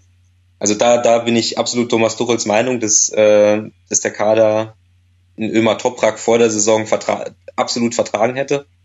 Mhm. Und ja. ja, vielleicht, vielleicht ist das auch Teil der Geschichte, dass vielleicht auch Watzke das insgeheim äh, denkt, aber von seinem äh, führenden Angestellten äh, verlangt, das eben nach außen anders darzustellen. Hm. Ich meine, es ist kein, ist es, wenn wir bei offenen Geheimnissen sind, ist es auch ein offenes Geheimnis, dass Tuchel mit diesem Kader einfach auch nicht zufrieden ist. Ja. So, Punkt. Nee, klar, das hat er ja auch schon mehrfach gesagt. Ja. Ach, auch schwierige Diskussionen irgendwie. Deswegen hatte ich sowas auch eigentlich ganz gerne aus dem Rasenfunk raus, weil wir kommen ja, man kann ja hier zu keinem Schlusspunkt kommen und letztlich ähm, weiß man dann doch auch, obwohl man schon viel weiß, glaube ich, ähm, wenn wir mit unseren Journalistenkollegen sprechen, aber wir wissen halt doch auch nicht alles. Ich finde das, ich das immer so grässlich. Da haben wir uns aber auch schon drüber unterhalten, Max, immer dieses journalistische, dieses, wir wissen mehr, aber wir können es nicht genau sagen ja, ähm, ja gut, aber du willst kannst, halt das auch. kannst du machen. Ja. Nee, das, das kann, kannst du machen, finde ich. Ähm, aber dann kannst du dich halt nicht so auf eine Seite schlagen, wie dann teilweise sich dann doch Kollegen auf die Seite von Watzke geschlagen haben. Das stimmt, so. das stimmt. Da musst du, musst du halt ähm, die Füße stillhalten. Wenn du es halt nicht sagen kannst, dann musst du halt neutral bleiben. Punkt. Tut mir leid. Ja, ich glaube, das ist dieses Kokettieren mit Wissen, was man hat. Ähm, das fällt sehr schwer, das manchmal zu nicht anzumerken, dass man da eigentlich mehr weiß, aber wenn du halt nach dem Zwei-Quellen-Prinzip vorgehst, dann darfst du halt im Grunde fast gar nichts sagen. Also bei mir ist jetzt auch bei der Dortmunder Sache so, ja, da habe ich jetzt mit drei Journalisten drüber gesprochen und die haben mir mehrere Geschichten quasi deckungsgleich erzählt, aber was weiß denn ich, ob das nicht nur die eine Version ist, die halt da unter den Journalisten kursiert. Das sind ja keine weißt, zwei Quellen. Deswegen erzähle ich es jetzt hier auch. nicht. Das ist das Problem auch bei Journalisten. Du kannst, kann auch sein, dass sie sich alle gegenseitig erzählt haben, diese Geschichten. Ja, Deswegen ja, hast du sie klar. einmal gehört das hast du auch. Wie oft ich, wie oft ich in meinem Leben halt jetzt mittlerweile schon gehört habe, dass ein, dass zwei, dass ein Spieler mit der Frau seines Mitspielers hatte. hatte ja. In der Bundesliga. Also so, so viel, so viel Sex können die gar nicht haben, wie oft ich diesen Schmarrn schon gehört habe. Da, da gibt's bei jeder Mannschaft gibt's drei Geschichten in diese Richtung, so. Mhm. Und da musst du halt auch einfach mal dann die Füße stillhalten und halt sagen, gut, okay, ist, ist halt ein schwieriges Thema. Kannst halt nicht dich offen zu äußern. Aber ja, aber es gibt ja einen Unterschied zwischen diesen äh, wirklich diesen Stammtischgeschichten und dann Sachen, die dann auch in die Zeitung wandern. So Informationen müssen schon relativ viele Hürden überwinden, bis du sie dann irgendwann mal veröffentlicht hast. Und es ist jetzt ja auch, es ist ja tatsächlich so, dass äh, das ist nicht nur in der in der Süddeutschen Zeitung ähm, ähm, so steht, sondern es sind ja auch äh, auch die, die Ruhrnachrichten, auch der Kicker, also sehr, sehr viele Journalisten kommen ja nach äh, Abwägung aller Informationen irgendwie zu einem, zu einem gleichen Schluss. Mm, ja, stimmt. Ja. Ich glaube, ich glaube, im Fall Tuchel gebe ich dir da auch recht. Aber du hast es zum Beispiel im Fall Guardiola in, äh, nicht an den großen Geschichten, aber an so Kleinigkeiten auch gemerkt, äh, dass da dann schon auch so subjektive Meinung zum Trainer mit reinspielt. Also einfach Journalisten, die sich von ihm nicht gut behandelt fühlten, weil er auch einen anderen Umgang mit Journalisten hatte als viele seiner Vorgänger, die haben dann halt auch sehr gerne immer nur die eine Version der Geschichte erzählt. Fand und ich. es geht auch gar nicht darum, dass es diese Geschichten gibt. Und es gibt ja, geht auch nicht darum, dass diese, dass man das jetzt nicht drucken sollte oder sowas, wenn man da Quellen hat. Das meine ich nicht. Ich meine, dass man dann halt dieses Insiderwissen, was man hat, nicht preisgeben möchte oder auch kann aus, aus guten Gründen, aber dann damit kokettiert und dann quasi dann so in diese, diese Artikel, wo das dann immer so ein Nebensatz eingeflochten ist. Mhm. Und der, die, dass der Reporter eigentlich mehr weiß, aber es nicht aufschreiben kann, das finde ich persönlich grässlich. Weil entweder sagst du es konkret oder du lässt es, lässt es raus. So. Das ist meine persönliche Meinung. Das hast du im Sportjournalismus aber relativ äh, häufig, dass du mehr Sachen ja. weißt, als du schreiben kannst. Das ist jetzt nicht nur bei, bei so äh, vereinsinternen Geschichten so, es ist auch hauptsächlich bei der äh, bei, bei Doping- und Korruptionsberichterstattung ist es ganz massiv so, weil du dich da natürlich im justiziablen Bereich äh, bewegst und ähm, alles, was da äh, veröffentlicht wird, muss juristisch wasserdicht sein, sonst wirst du im Grund und Boden verklagt. Und ähm, dann musst du, also zumindest ist es bei uns so, ähm, bei der Doping- und Korruptionsberichterstattung auch so ein so, so, so ein Kuppeljournalismus nennt das äh, Claudio Cartunio von uns immer so, dass du das eben eben einordnest und dem Leser eben auf andere Art und Weise äh, ein, ein, ein Bild vermittelst, ohne konkret zu schreiben, XY äh, ist wahrscheinlich gedopt oder so. Also das ist schon, schon ein journalistisches Stilmittel, das äh, sehr, sehr sinnvoll sein kann. Ähm, ja, aber weil, du, weil, du hast, weil, bist jetzt aber auch wieder, wieder moralisch zwei Stufen höher. Also Korruptions- und Doping-Berichterstattung ist was ganz anderes als eine tägliche Berichterstattung von einem Verein. Total, aber es ist, äh, ich sage nur, dass es dieses journalistische, journalistische Stilmittel ähm, seriös gibt und man es auch darauf anwenden kann, ja. finde ich, auch auf, ja. äh, über solche äh, jetzt konkret äh, Tuchel, Tuchel Watzke äh, Geschichten. Weil ich glaube, es hängt, ich glaube, ihr seid euch eigentlich sogar beide einig, es geht eher tatsächlich um die Form. Und das, was Tobi und auch mich häufig stört, also bei mir weiß ich, dass es mich äh, immer mal wieder stört, nicht immer, bei Tobi, bei dir weiß ich jetzt nicht, aber generell stört es dich auf jeden Fall, ist dieses Bragging, also dieses, dass man einfach nur in einem Halbsatz erwähnt, ähm, ich hätte noch viel, viel mehr dazu zu sagen, aber man tut es dann nicht. Oder ganz oft müssen dann auch davon dafür, ich überspitze, unschuldige Dritte herhalten und dann äh, stehen da Formulierungen wie, wie jeder an derselben Straße weiß oder wie sich auf den Fluren erzählt wird. Was? So ein Quatsch. Das erzählt man sich im Presseraum ihr wart nicht auf den Fluren derselben. Ne? Das ist einfach, also das sowas darfst du halt nur schreiben, wenn es dir halt fünf Mitarbeiter erzählt haben, unabhängig voneinander. Und, und da, aber, aber übrigens auch das ist zum Beispiel in der politischen Berichterstattung, ist es absolut üblich zu schreiben, Komma heißt es aus Regierungskreisen. Ja gut, da gibt es ja auch die, die zwei, drei und äh, also die. Ja, äh, aber. Aber auch, ich fürchte fürs Protokoll anmerken, auch da finde ich es oft schwierig. gut, bei, bei der Politik gibt es ja auch wenigstens so ähm, etablierte Kommunikationskreise. Also ein Vier-Augen-Gespräch ist dann, gibt's dann als Hintergrundgespräch und ein Sechs-Augen-Gespräch und so weiter ist dann eine Information kriege ich jetzt gerade nicht mehr genau zusammen. Aber da du kannst ja dasselbe, anderes, du kannst ja dasselbe auch als, als Kuppeljournalismus machen. Es geht Kann, tatsächlich, finde ich, nur um die Form. Natürlich, natürlich geht es in einem um, um Politik und um Fußball und äh, ich kann, kann nicht sagen, dass mir die, die herrliche Bedeutungslosigkeit von Fußball in jeder Sekunde äh, bewusst ist. Allerdings äh, ist es, es spricht nichts dagegen, journalistische Stilmittel aus anderen Bereichen auch für die Fußballberichterstattung äh, anzuwenden. Nee, überhaupt nicht. Ich möchte, möchte nochmal auch fürs Protokoll merken, dass genau das, was äh, meine ich, Max, was du gerade gesagt hast mit dem ähm, Bragging. Und ich finde es halt, ähm, ich finde halt so solche Sachen wie, da muss ich jetzt leider ähm, die Süddeutsche angreifen, halt, wo sie es dann gemacht haben in diesem Text von Röckenhaus mit einem Zitat von einem Spieler, ein anonymes Zitat der sich geäußert hat, negativ über den Trainer. Was ich immer schwierig finde, weil du wirst in jeder Bundesligamannschaft mindestens zwei, drei Spieler finden, die den Trainer nicht mögen. Es, es hängt in diesem Fall aber tatsächlich davon ab, wer, wer ist der berichtende Journalist und äh, ja, vertraust du dem zu berichtenden mhm. Journalisten. Es ist absolut üblich, äh, Quellen anonym zu zitieren. Jede, die, ja. die Süddeutsche Zeitung ist jeden Tag voll mit äh, Menschen, die anonym zitiert werden, die sagen, ich stelle euch den Notton zur Verfügung, ich möchte da aber aus nachvollziehbaren Gründen nicht in der Zeitung sind, äh, sein. Und in, in, dem, in dem Fall äh, gibt es nachvollziehbare Gründe, warum der Spieler oder die Spieler ähm, anonym zitiert werden. Ich denke es jetzt aus Konsumentensicht, aus der Sicht finde ich das schwierig, weil du dann als Konsument im Endeffekt nachher äh, mehr Fragezeichen hast als Ausrufezeichen. Ähm, naja, aber du, du bekommst, du bekommst halt, in, du bekommst Infos, die du sonst, wenn du auf das anonyme Zitieren verzichten würdest, würdest du diese Infos halt nicht kriegen, jedenfalls nicht. Ja, aber es, ich denke, du musst ja auch aus Lesersicht denken. Also aus Lesersicht ist das so ein Zitat, wo du dann denkst, okay, das könnte jetzt der gesagt haben oder der oder der. Und das ist, es ändert sofort den Umstand, je nachdem, wer es gesagt hat, so. Verstehst Also das ist, ja, es gibt das ist 23 das, Spieler und wenn du da jeden Namen einzeln einsetzen würdest in dieses Zitat, würde bei mir jeweils eine komplett andere Assoziation entstehen.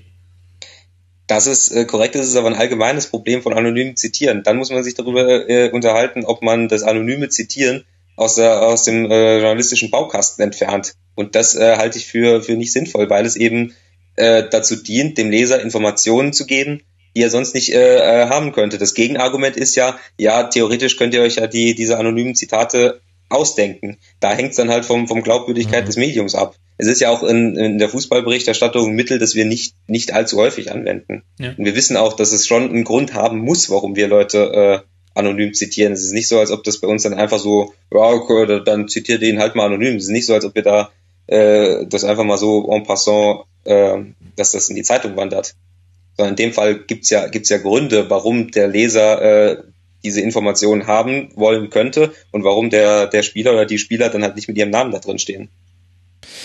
Vielleicht machen wir das Thema auch gerade ähm, zu groß in dem Sinne, dass wir es auch zu generell machen. Also niemand will anonymes Zitieren aus dem journalistischen Baukasten nehmen und ich freue mich sehr, wenn äh, einfach gutes journalistisches Handwerk aus anderen Sparten auch im Sportjournalismus sich wiederfindet. Dann hätte ich nämlich zum Beispiel auch gerne, dass man immer die Gegenseite noch befragt, so wie es zum Beispiel im US-amerikanischen Journalismus auch noch krasser der Fall ist als im deutschen, dass du einfach jede Aussage und zum Teil auch einfach nur, die beiden sind miteinander spazieren gegangen, haben das und das besprochen, dann fragst du nach, ey, waren die an dem Tag miteinander spazieren und schreibst es im Artikel. Und dann steht da entweder wollten sich dazu nicht äußern oder ähm, das Treffen hat auf jeden Fall stattgefunden, zum Inhalt wollten sie nichts sagen. Das ist also so eine kleine Detailarbeit und das wird im deutschen Sportjournalismus jetzt wiederum nur dadurch abgefangen, dass du, du hast die Ausgangsgeschichte, in der Ereignisse, Behauptungen, Meinungen stehen. Dann wird der Protagonist auf einer Pressekonferenz äh, damit ähm, konfrontiert. Und es gibt quasi einen zweiten Artikel, in dem dann steht, er wollte sich dazu nicht äußern, oder das ist dann meistens nur ein Absatz. Und das müsste aber eigentlich schon im Ursprungsartikel mitgemacht werden. Aber dafür sind, naja, jetzt, es wird wirklich sehr generell. Ich stimme dir zu, aber das ist, das, da müssen wir jetzt so weit ausholen. Ja, ja, lassen wir es vielleicht. Ähm, ich meine, es ist Sonntagnachmittag, Leute. Was soll denn das eigentlich? Wollen wir nicht lieber über etwas richtig Schönes sprechen, über den ersten FC Köln? Ach. okay, also ich hätte mir noch ein bisschen mehr Jubel erwartet, aber also ganz ehrlich, ich habe mir vorhin auch nochmal die Zusammenfassung angeguckt. Ich habe Gänsehaut bekommen beim 2 zu 0 von Osako, weil dieses, äh, diese ganze Stimmung im Stadion bei diesem 2 zu 0 gegen Mainz 05, die dahinter stehende Geschichte, dass die 25 Jahre keinen europäischen Fußball mehr gespielt haben. Vielleicht bin ich da auch infiltriert durch die vielen Köln-Fans, die ich in meiner Timeline bei Twitter habe. Aber mich hat das als ja komplett emotional Unbeteiligten, äh, hat das berührt, dieses Spiel und diese Stimmung und auch wie dieser Sieg da zustande kam. Euch nicht. Doch. Doch, ja. doch ähm, war, das ist ähm, großes Kino auf jeden Fall. Also ich habe auch ähm, kein Hehl draus gemacht bei Bundesliga mal, dass ich Köln diese Saison sehr interessant fand. Jetzt gar nicht so sehr, also die haben natürlich dieses Klischee, dass sie so ein 0-0-Team sind und äh, dann sehr viele Unentschieden sich ermauert haben, was auch teilweise äh, stimmt. Mit 13 Unentschieden haben sie nach Hoffenheim die zweitmeisten in der Liga, mhm. ähm, haben sehr oft auch ähm, zu Null gespielt.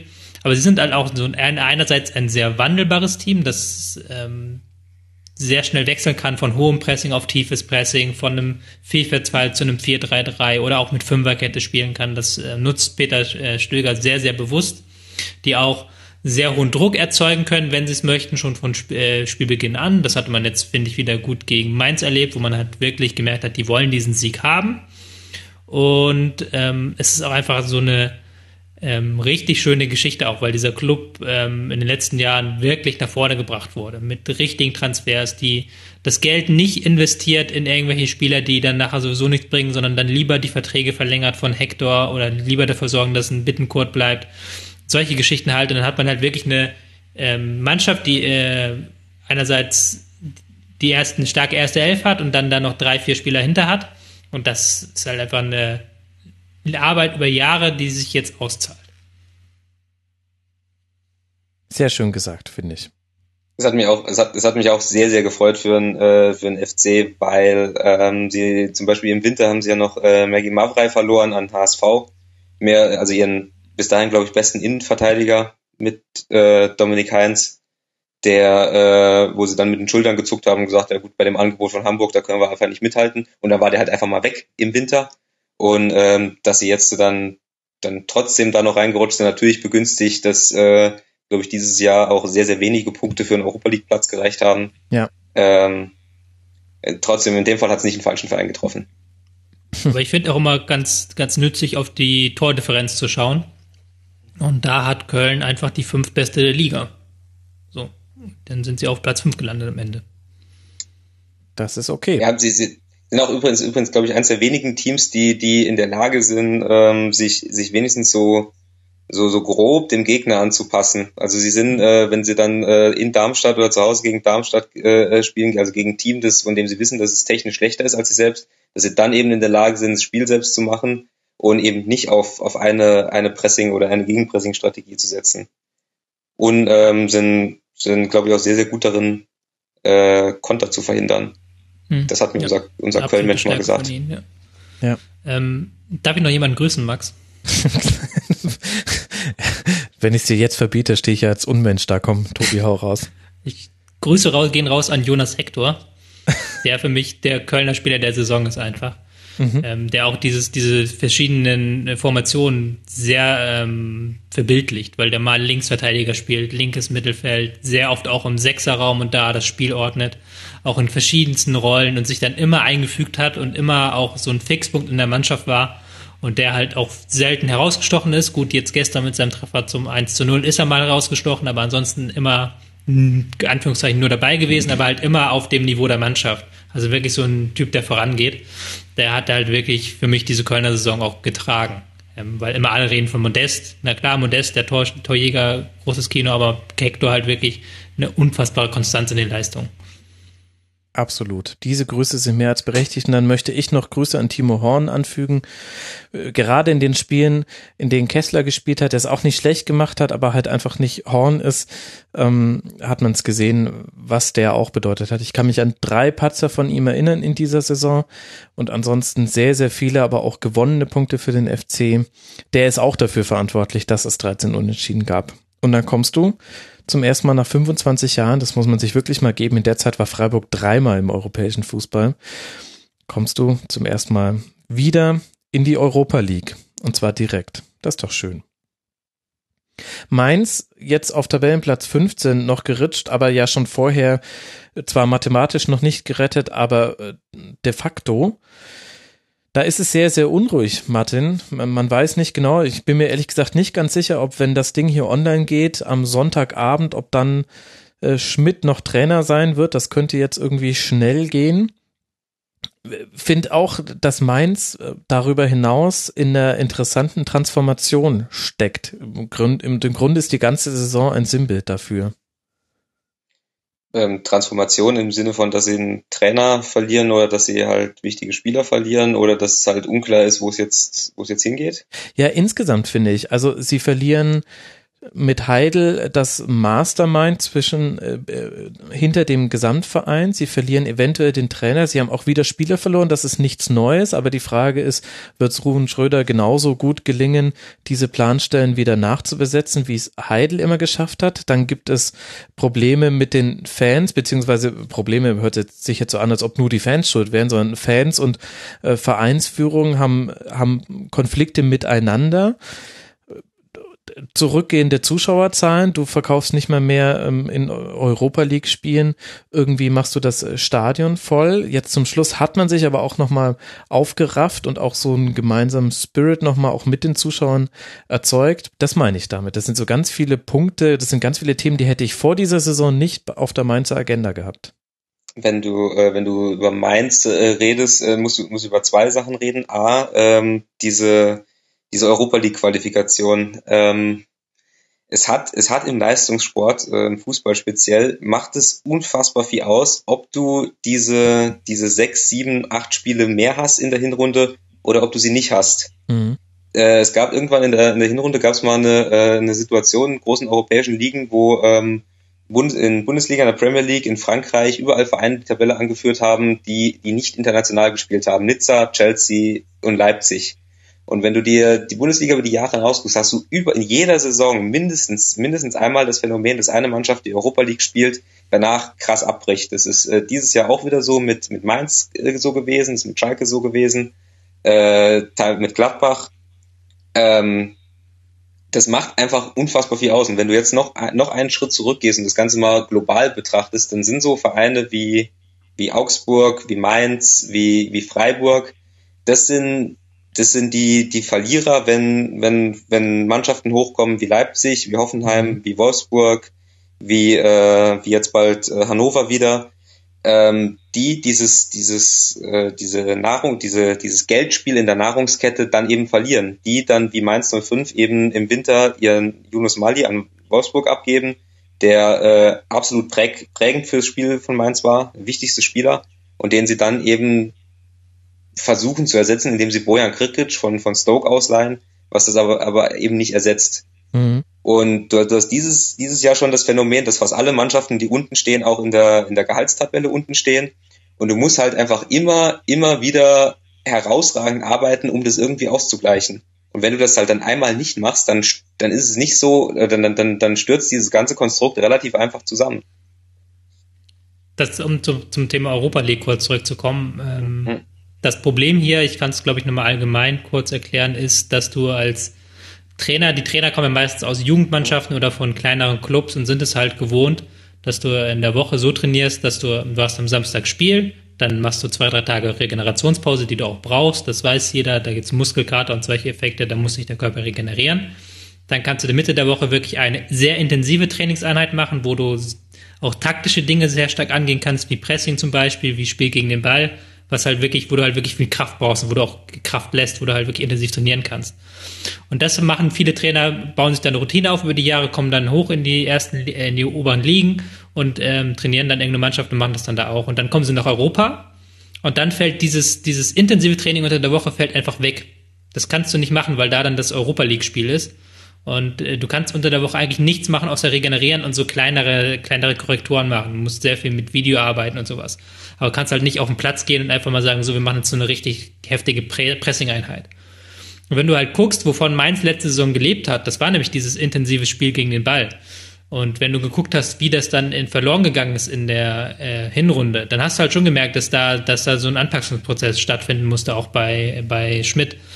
Und ähm, ja, das ist halt immer die Schwierigkeit dann. Das, die, vor dieselbe Schwierigkeit wird wahrscheinlich Köln nächste Saison kommen und mhm. ähm, Hertha auch, wenn sie sich äh, qualifizieren.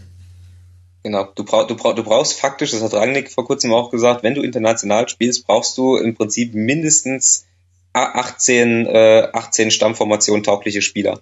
Und das können sich Vereine wie Mainz, Augsburg, Freiburg, können sich das nicht leisten. Ja, das eine, aber du brauchst halt auch, also selbst das bringt halt nichts, wenn du es hast, weil du brauchst ja auch einen richtigen Trainingsablauf und der ist halt, den musst du halt erarbeiten. Also das ist halt, das ist so ein, das ist in der täglichen Arbeit ist das so ein riesiger Einschnitt, den du hast, wenn dir halt einfach dieses intensivste Training wegfällt. Das kann man nicht oft genug hier beschreiben, was für ein Einschnitt das ist für einen Trainer. Ähm, ich weiß das von René Maric, Spielverlagerung, Autor, der jetzt ja ähm, Co-Trainer bei Salzburgs 18 ist, wie, wie sehr das diese Trainingsplanung einfach ähm, einnimmt, wenn du halt weißt, okay, wir haben zweimal die Woche Spiel, wir müssen, wir können unter der Woche nicht trainieren. Mhm. Da musst du halt dann schon in der Winterpause die gesamten taktischen Einheiten machen, damit du halt dann davon zehren kannst nachher in der Rückrunde. Genau, das meine ich mit 18 Stammformationen taugliche Spieler. Also du brauchst 18 Spieler, die du im Prinzip zusammenwürfeln kannst und trotzdem ergibt sich irgendeine Form von eingespielter Stammformation, weil du eben keine Möglichkeit hast, das, äh, das in der Saison zu entwickeln. Das ist ein unfassbar großer Faktor und deswegen glaube ich, sind die, wären die in Freiburg gar nicht so unglücklich, wenn die nächstes Jahr nicht Europa League spielen müssen. Dazu kommt natürlich auch, dass du in der Europa League natürlich äh, lächerlich wenig Kohle kriegst für den Aufwand, den du betreibst. Das ist eben das eigentliche Ding. Also du, du kriegst eben jetzt nicht die Champions League Millionen, mit denen du dann auch wirklich mal deinen Lizenzspieler-Etat aufstocken könntest oder deinen Kader in der Breite richtig verstärken, sondern du musst im Grunde weiter mit einem nur Bundesliga-Etat planen. Alles andere wäre ja auch wenig seriös, weil man weiß ja auch über die Probleme, die Vereine haben, die erstmalig international spielen. Aber so richtig, du gehst da jetzt nicht als Millionär raus, als Verein. Gut, als Millionär vielleicht schon, aber ihr wisst, was ich meine. Das ist auch wieder so ein ganz allgemeines Problem. Ich kann ja von mir behaupten, dass ich in meinem Fußballkonsum keine Europa League schaue. Weil das einfach für mich der Wettbewerb ist, den ich auslasse. Ach. Weil es selbst mir sonst irgendwann zu viel werden würde. Dieser Wettbewerb ist un, hat unglaubliche Probleme, aber das ist wieder so ein weites Feld. Tobi, das wusste ich gar nicht. Das ist nämlich auch genau der Wettbewerb, den ich auch auslasse. Das ist immer der freie ja. Donnerstag, der fußballfreie Donnerstag. Der tut manchmal ganz gut. Genau, so sehe ich das auch. Ach, jetzt haben wir es den lieben Kölner Fans äh, doch wieder kaputt geredet. Das tut mir leid. Freut euch bitte trotzdem. Ach, ich glaube, die freuen sich trotzdem. Also wenn du guckst, ja Hannover, wie das vor ein paar Jahren waren, oder Frankfurt, ja. ähm, die einfach dann so eine Auswärtsfahrt äh, nach Bordeaux damals, Frankfurt, kann mhm. mich noch erinnern, wo dann irgendwie 15.000 Frankfurter dabei waren. Mhm. Ich glaube, das werden wir auch mit Köln nächstes Jahr erleben. Dann irgendwie Auswärtsfahrt irgendwo nach, nach Nizza vielleicht oder was weiß ich. Die werden, die werden das feiern ohne Ende. Übrigens Peter Stöger, kurz bevor er auf der Pressekonferenz mit Bier oder so übergossen, äh, mit Bier und Multivitaminsachen allem übergossen wird, schließt er, glaube ich, ab mit, äh, jetzt kommen große Aufgaben auf uns zu und sitzt schon da und man sieht ihm an und denkt, oh Gott, wie soll ich das alles machen? Ja, ich glaube, er hat auch gesagt, viel Arbeit noch. Ja, ja. Ja gut, aber ähm, jetzt hat er erstmal Arbeit, wahrscheinlich seinen Kater zu bekämpfen, aber auch darin sollte er nicht ungeübt sein in der Karnevalshochburg. so, der erste FC Köln spielt wieder international. Herzlichen Glückwunsch dazu. Auch international könnte spielen Hertha BSC. Aber, Martin, 2 zu 6 zu Hause gegen Leverkusen. Ich habe schon mal überzeugendere Spiele gesehen und tue mich komplett schwer, damit das einzuordnen und zwar in beide Richtungen. Für Hertha passt es halt ganz gut in die Rückrunde und Leverkusen ist halt eine Freakmannschaft. Äh, zum Spiel kann ich jetzt tatsächlich relativ wenig äh, sagen, weil ich äh, nichts gesehen habe außer äh, des Ergebnisses. Ähm, und dass, dass es irgendwie zu der Hertha-Saison passt, dass sie mit einem 2 zu 6 äh, in die Europa League einziehen. Das ist, ähm, ja, wie, wie ich eben schon gesagt habe, ein Ergebnis dieser äh, relativ äh, kuriosen Saison, wo äh, etablierte Vereine wie äh, Gladbach, Schalke, Wolfsburg und Leverkusen halt halt wegbrechen und irgendjemand dann diesen Europa League Platz eben besetzen muss. Und dann kommt halt die, die Hertha dahin und, und spielt international. Ich glaube, aus Leverkusener Sicht ist das so dieses Spiel gewesen, was man die ganze Saison eigentlich haben wollte. Man hat aus, man hat aus sehr viel, äh, aus den Möglichkeiten sehr viel gemacht. Also man hat eine mhm. gute Chancenverwertung, was immer gefehlt hat. Man hat elf Meter getroffen, ähm, gleich zwei Stück in einem Spiel. Also auch, auch unfassbar eigentlich. Und man hat es ähm, geschafft, wirklich das Spiel und den Gegner zu dominieren und auch halt wirklich so ein Mix aus ähm, Spielberuhigung und dann wirklich sehr schnell im Fußball. Und bei Hertha ist jetzt am Saisonende hast du halt gemerkt, dass diese wirklich am Ende nur noch zusammengewürfelte Viererkette ähm, wo du halt einen sehr jungen Toro, äh, Toro Nariga drin hast, wo du ähm, Brooks drin hast, der auch ähm, nicht ganz ungeteiligt war in manchen Gegentor, dass das halt nicht so nicht so funktioniert dann. Dass du halt auch Hertha auch so eine Mannschaft ist, die von ihrer ersten Elf lebt und die haben sie am Ende der Rückrunde einfach nicht mehr auf den Platz bekommen. Aber bevor wir jetzt Hertha komplett äh, schlecht reden, wegen dieses eines Spiels, möchte ich kurz betonen, in dieser Saison nie schlechter als Tabellenplatz 6 und das ja bei diesem unfassbar geringen Transfervolumen, was Hertha in jeder Saison bewegt. Ich habe, ähm, habe ich ja vorhin glaube ich schon mal angesprochen, mir die Transferbilanz der letzten fünf Jahre mal zusammengerechnet und das ist bei Hertha fast schon erschreckend, wie wenig man investiert und wenn investiert wird, dann nur, wenn man gleichzeitig was einnimmt. Also insgesamt ist die Transferbilanz leicht positiv bei sieben Millionen über die letzten fünf Jahre. Ähm, so als kleine Referenz, wen können wir da nehmen? Gut, Bayern, Leipzig, dass die im 100er Millionen Bereich sind, ist ja klar. Ach ja, der HSV 66 Millionen in derselben Zeit ausgegeben. Also Transfer minus ist jetzt schon nicht quasi nur, was man ausgegeben hat, sondern schon äh, Abgänge wieder mit eingerechnet, das ist die Transferbilanz. Und dafür muss ich sagen, egal wie austrudelnd das jetzt war und äh, es ist auch nicht immer schön, härter Spieler zu sehen, aber damit jetzt sich wieder die Europa League zu ermöglichen, finde ich gut. Und du musst halt auch wirklich die Schwächephasen von Gladbach, Schalke, Leverkusen, die musste halt auch jemand nutzen. Und das hat, hat, hat er jetzt gemacht. man, man, man, darf, man darf die Hertha wirklich nicht unterstützen. Ich sage immer, es gibt äh, Unterstützen oder unterschätzen? Unterschätzen. es gibt, gibt, gibt, gibt, es, gibt, es gibt im Turnen immer, oder um mal eine Turnmetapher auszubringen, ich kann sehr, sehr schwierige, sehr, sehr schwierige Übungen äh, versuchen Mhm. ähm, und dann halt mit dem, mit dem Übungsfaktor nach oben kommen. Das, wenn ich das dann gut mache, dann reicht das für Platz eins. Ich kann mir aber auch sehr, sehr einfache Übungen aussuchen und dann halt auf eine äh, sogenannte saubere Ausführung dieser einfachen Übung achten. Und das finde ich, äh, das ist äh, Hertha BSC. Sie haben relativ einfache, einfache Taktik, sie haben ein einfaches Konzept. Sie sind auch äh, davon abhängig, dass die, dass Ibisevic und das Kalu die relativ wenigen Torschüsse, die sie sich pro Spiel erarbeiten, dass die die auch versenken. Hm. Aber wenn dieses einfache Konzept dann aufgeht, dann sind sie mit einem mit einem Kader, der, äh, wie ich finde, individuell relativ gute Spieler hat. Auch, auch, auch Spieler, die man nicht so waren. Ich bin, bin ein relativ großer Fan von Fabian Lustenberger.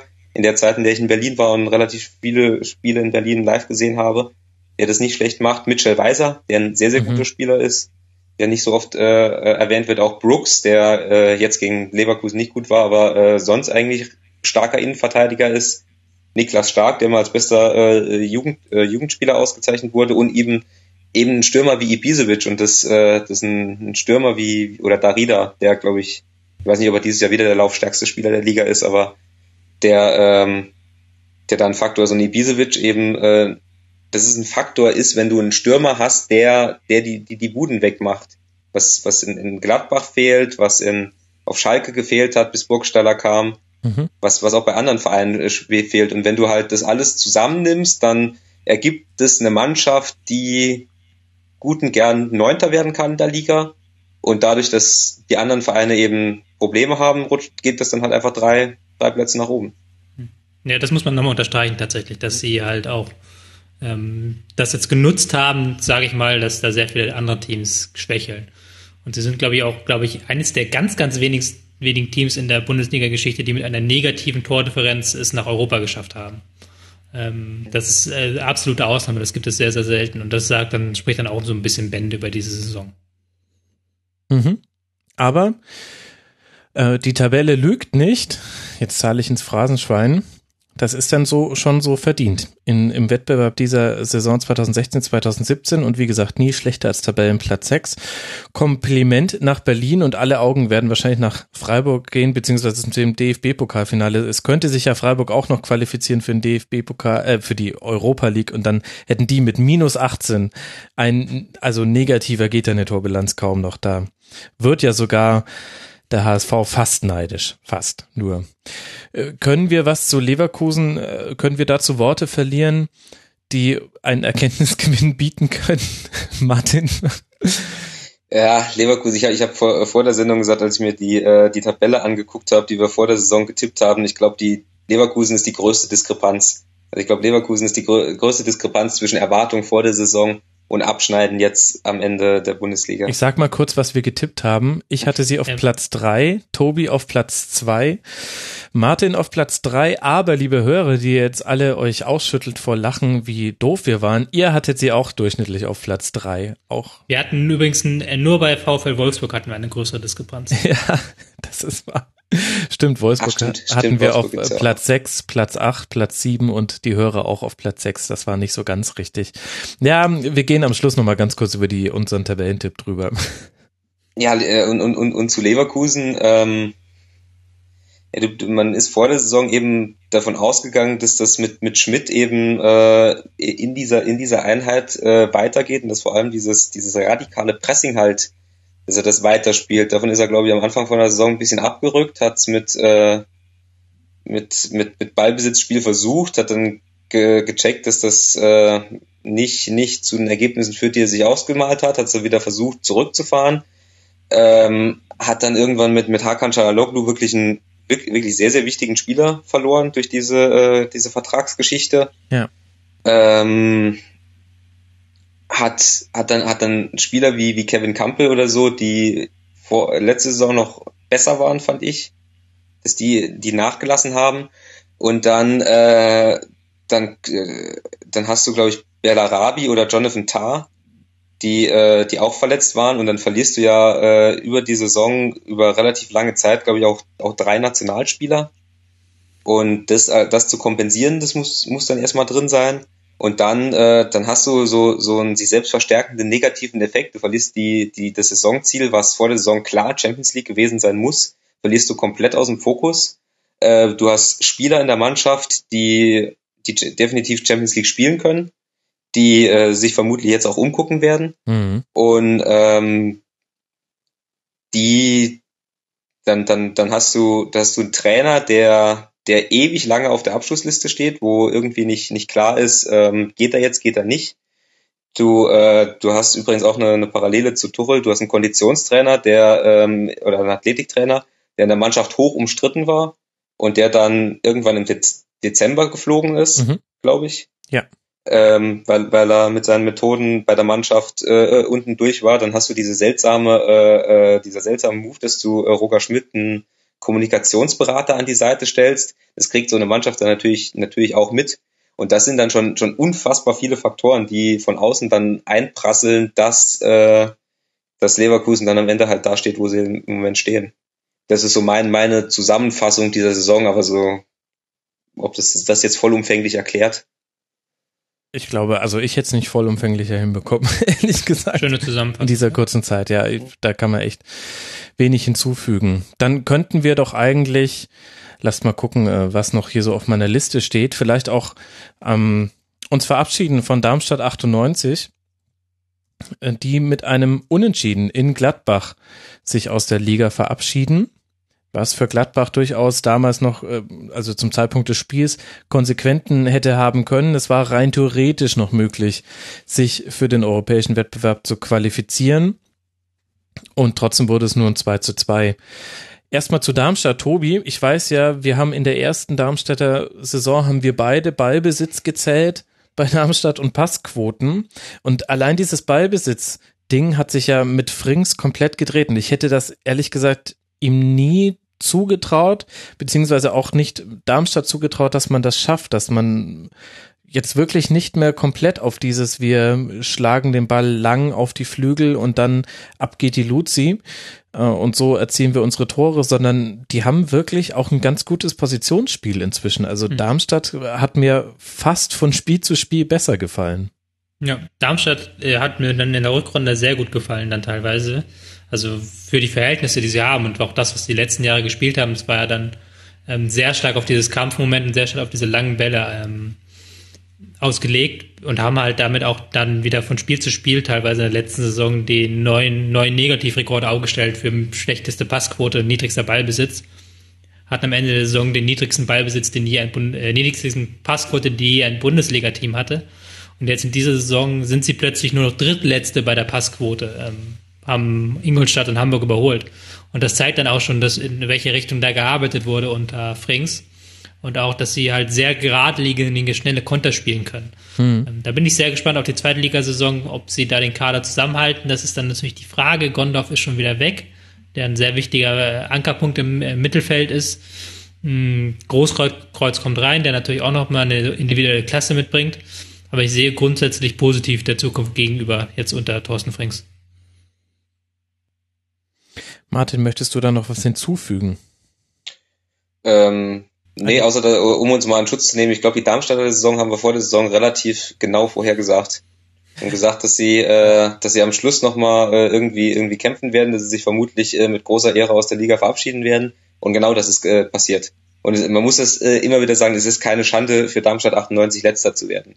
Überhaupt nicht. Die waren diese zwei Jahre in der Bundesliga war der, der Riesenausreißer nach oben. Das muss man sich immer wieder bewusst sein. Und dass die jetzt äh, als letzter runtergehen, ist das absolut Normalste der Welt. Ja, vor allem, wenn man sich auch nochmal vor Augen führt, wem man verloren hat, nämlich Dirk Schuster und Sandro Wagner. Ähm, man lebt ja manchmal so in der Gegenwart, dass man vergisst, wie man in die Saison gestartet ist. Ich weiß noch, das war auch der Grund, warum wir damals in der Saisonvorschau schon deutliche Zweifel angemerkt haben, ob man diesen Klassenerhalt nochmal wiederholen könnte. Und wir hatten auch schon Zweifel an Meier, die sich meiner Meinung nach auch vollumfänglich bestätigt haben. Da lag man dann mal ganz, ganz richtig. Und auf der anderen Seite haben wir natürlich mit Borussia Mönchengladbach Gladbach, Tobi, auch eine der Mannschaften, die enttäuscht haben in der Saison. Und ich habe schon in der letzten Folge so ein bisschen mit Manuel, einem Gladbach-Fan, drüber diskutiert, wie so die Rolle von Dieter Hecking einzuschätzen ist. Und ehrlich gesagt, ich meine, man hätte dieses Spiel auch gut gewinnen können. Man hatte viele Chancen. Heuer Fernandes im Tor von Darmstadt hat ein wahnsinnig tolles Spiel gemacht, äh, richtigen Sahnetag erwischt. Und dennoch irgendwie, ich kann es jetzt nicht genau benennen, aber mir fehlt irgendwas im, im Gladbacher Spiel. Mir fehlt da, mir fehlt da etwas, was man hat, wenn, wenn das Flügelspiel mal nicht funktioniert oder wenn Stindl zugestellt ist. Diese beiden Dinge, das muss ein Gegner machen, dann wird's für Gladbach schwierig.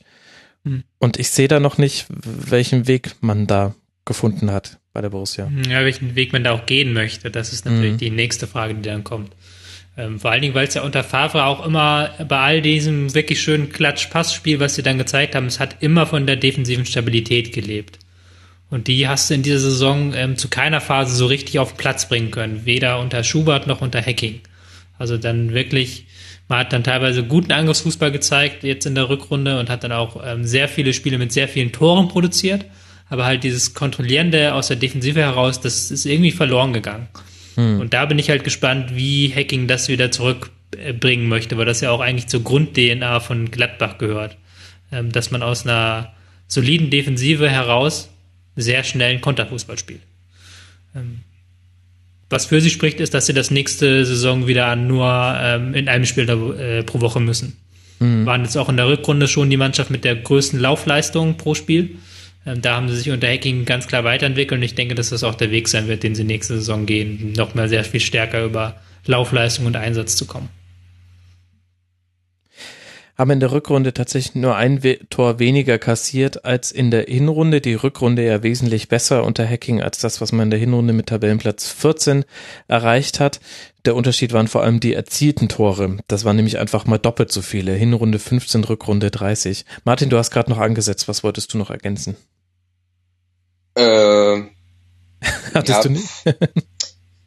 nee, ich, äh, also was, was man aus Gladbach so hörte, war diese, diese, äh, seid ihr noch da? Ja. Ah, okay, weil gerade sehr viel Hintergrundgeräusch weg war. Entschuldigung. Ähm, das ist ja auch diese, diese Wechsel von, diese sehr vielen Wechsel von Schubert auf Dreier, auf Vierer, äh, diese ganzen Systemwechsel, vor allem dann, als es äh, gegen Ende zuging, ja, ein sehr, sehr großer äh, Kritikpunkt waren.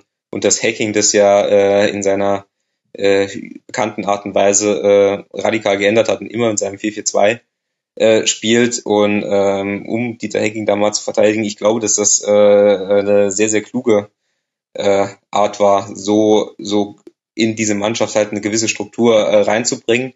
Und äh, dann in dem Fall, ja, es ist, mir, mir fällt gerade nichts anderes äh, Besseres ein, Stab Stabilität über, über Konstanz, zumindest über die Konstanz der Formation irgendwie zu holen. Mhm. Und der auch dann halt auch sehr, wie ich finde, bei den Spielen von Gladbach, die ich live gesehen habe, sehr davon profitiert äh, hat, dass, äh, das Christensen eine überragende äh, Runde gespielt hat. Äh, Glaube ich, mit, mit der Bundesligaspieler, der beste Bundesligaspieler diese Saison, der am wenigsten erwähnt wird, trotz allem. Ähm, und dass, äh, dass Dahut immer, dass äh, Schubert Dahut ja noch äh, auf der Bank äh, gelesen, äh, äh gesetzt hatte und dass äh, Hacking den, der ein relativ introvertierter Typ ist, man auch so ein bisschen aufbauen muss, dass Hacking das geschafft hat, den so, so hinzukriegen, dass er, äh, dass er die Leistung bringt, die er dann gebracht hat.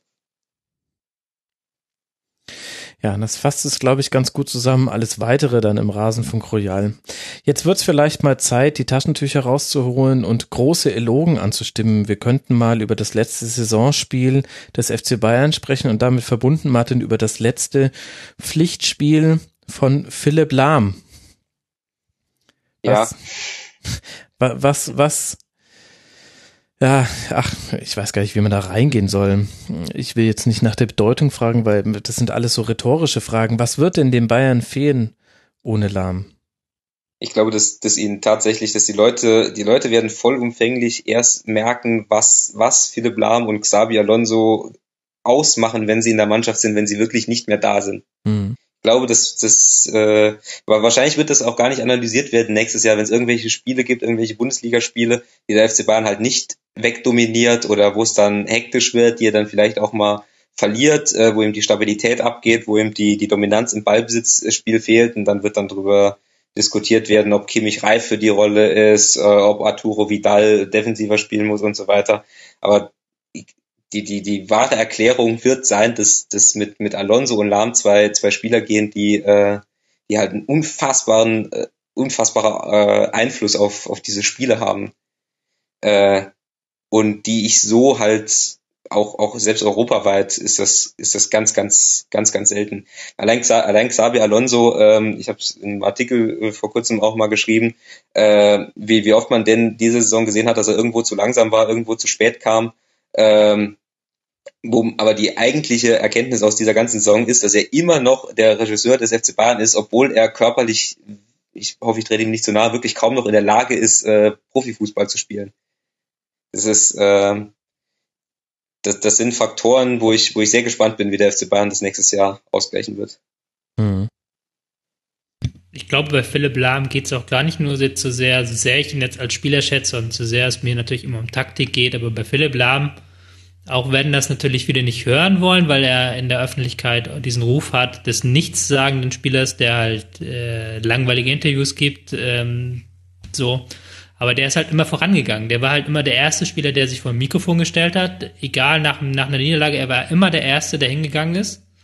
Er war im Training, das, das bestätigt jeder, äh, was man jetzt die letzten Woche gelesen hat, bestätigt jeder. Er war in jedem Training vorne mit dabei, in jedem Training hat er sich angestrengt. Und er hat dann natürlich auch eine Vorbildfunktion für die Mannschaft, hat dann Leute mitgerissen, einfach mit seiner Professionalität. So, jetzt gar nicht so sehr so mit Ansprachen oder sowas, sondern einfach dadurch, dass er immer sich in den Dienst der Mannschaft gestellt hat. Immer das getan, was am besten für die Mannschaft ist. So, er hat immer die Interviews gegeben und dann nachher die Mannschaft in Schutz genommen. Er hat sich nach Spielen immer hingestellt und hat dann so ein, teilweise, wo du es gesehen hast, dass es Schmarrn war, hat er immer dann die Bayern-Leistung noch irgendwie gut geredet oder die Leistung der deutschen Nationalmannschaft. Du hast eigentlich gewusst, es ist Schmarrn, aber du hast, er hat halt diese Trainerfunktion einfach genommen, sich vor die Mannschaft zu stellen, sie, sie zu schützen. Hm. Und das wird dem FC Bayern fehlen. Also so diese Identifikationsfigur aus, mit der reinen Professionalität. Philipp Lahm ist die Prof äh, Mensch äh, gewordene Professionalität und das wird fehlen. Da, wird, da werden wir dann, da werden wir dann sehen, wenn, wenn dann Bayern mal wirklich ein wichtiges Spiel ähm, verlieren, dann bin ich gespannt, wer dann als erstes zum Interview rennt, wer dann immer als erstes da ist. Schauen wir mal. Würde ich, würde ich bestellen, aber da, da bin ich, bin ich äh, zumindest optimistisch, dass das äh, Thomas Müller, Mats Hummels und, und Manuel Neuer hm. zumindest zumindest äh, versuchen werden bei Thomas Thomas Müller an vorderster Stelle, wobei bei Thomas Müller eben stark äh, davon abhängt, wie sich es bei dem jetzt sportlich äh, nächstes Jahr unter Carlo entwickelt. Mhm. Auch, auch eine ein, ein, ein schwelender Konfliktherd beim FC Bayern, der noch nicht ausgebrochen ist. Ja, absolut. Und bei Philipp Lahm, ich finde, der steht auch so stellvertretend für eine Generation an Spielern, die nicht nur schlau im Kopf ist, sondern die auch in der Lage ist, das eigene Ego der Mannschaft einzuordnen. Das ist der größte Unterschied der Bayern der Neuzeit, wenn man damit jetzt mal die aktuellen Bayern und die letzten sechs, sieben Jahre eben der Lahm-Ära bezeichnen will und der früheren Bayern. Es gibt immer noch ähm, spielen Egos da natürlich eine Rolle und jeder von denen hat auch seinen eigenen Karriereplan und so weiter. Aber Lahm ist wirklich einer, der da als verbindendes Element, glaube ich, nach außen und nach innen gewirkt hat. Das nach außen haben wir gerade beschrieben, das nach innen konnte man ja immer auch so hören. Jetzt bragge ich mal damit, dass ich noch ein paar Informationen hatte. und man konnte es aber jetzt auch in vielen Artikeln lesen. Äh, es werden nicht immer von allen äh, ehemaligen und aktuellen Mitspielern solche Logen auf einen äh, Spieler gesungen, der aufhört ich glaube, das, ähm, das ist so das, was hängen bleiben wird, dass Lahm echt so Simbit ist für so eine ganze Generation an Spielern, die einfach anders tickt als die Generation vor ihnen. Und da gehören halt dann ganz viele andere auch mit dazu.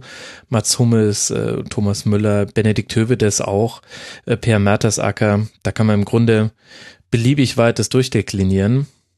Aber das ja, ich glaube, damit werde ich immer lahm verbinden. Und deswegen ist es auch so interessant, wenn jetzt Artikel veröffentlicht wurden, die ihn als eine der vielleicht drei großen Bayern-Legenden beschrieben haben. Das habe ich, weiß gar nicht mehr, wo ich das gelesen habe, aber ähm, ja, weiß gar nicht, wo ich es, ähm, wo ich Fritsch hatte bei der Zeit ihn als einen der drei größten Deutschen bezeichnet. Ah ja, stimmt, mit genau. Das gab es sogar auch noch mit Fritz Walter und Franz Beckenbauer. Ja, ähm, dann im ersten Moment denkt man sich so, hm, ganz schön krass. Und im zweiten Moment denkt man drüber nach und überlegt sich, okay, wie viele Fehler hat er gemacht? Was war er so für ein Typ? Was hat er für den Fußball gegeben?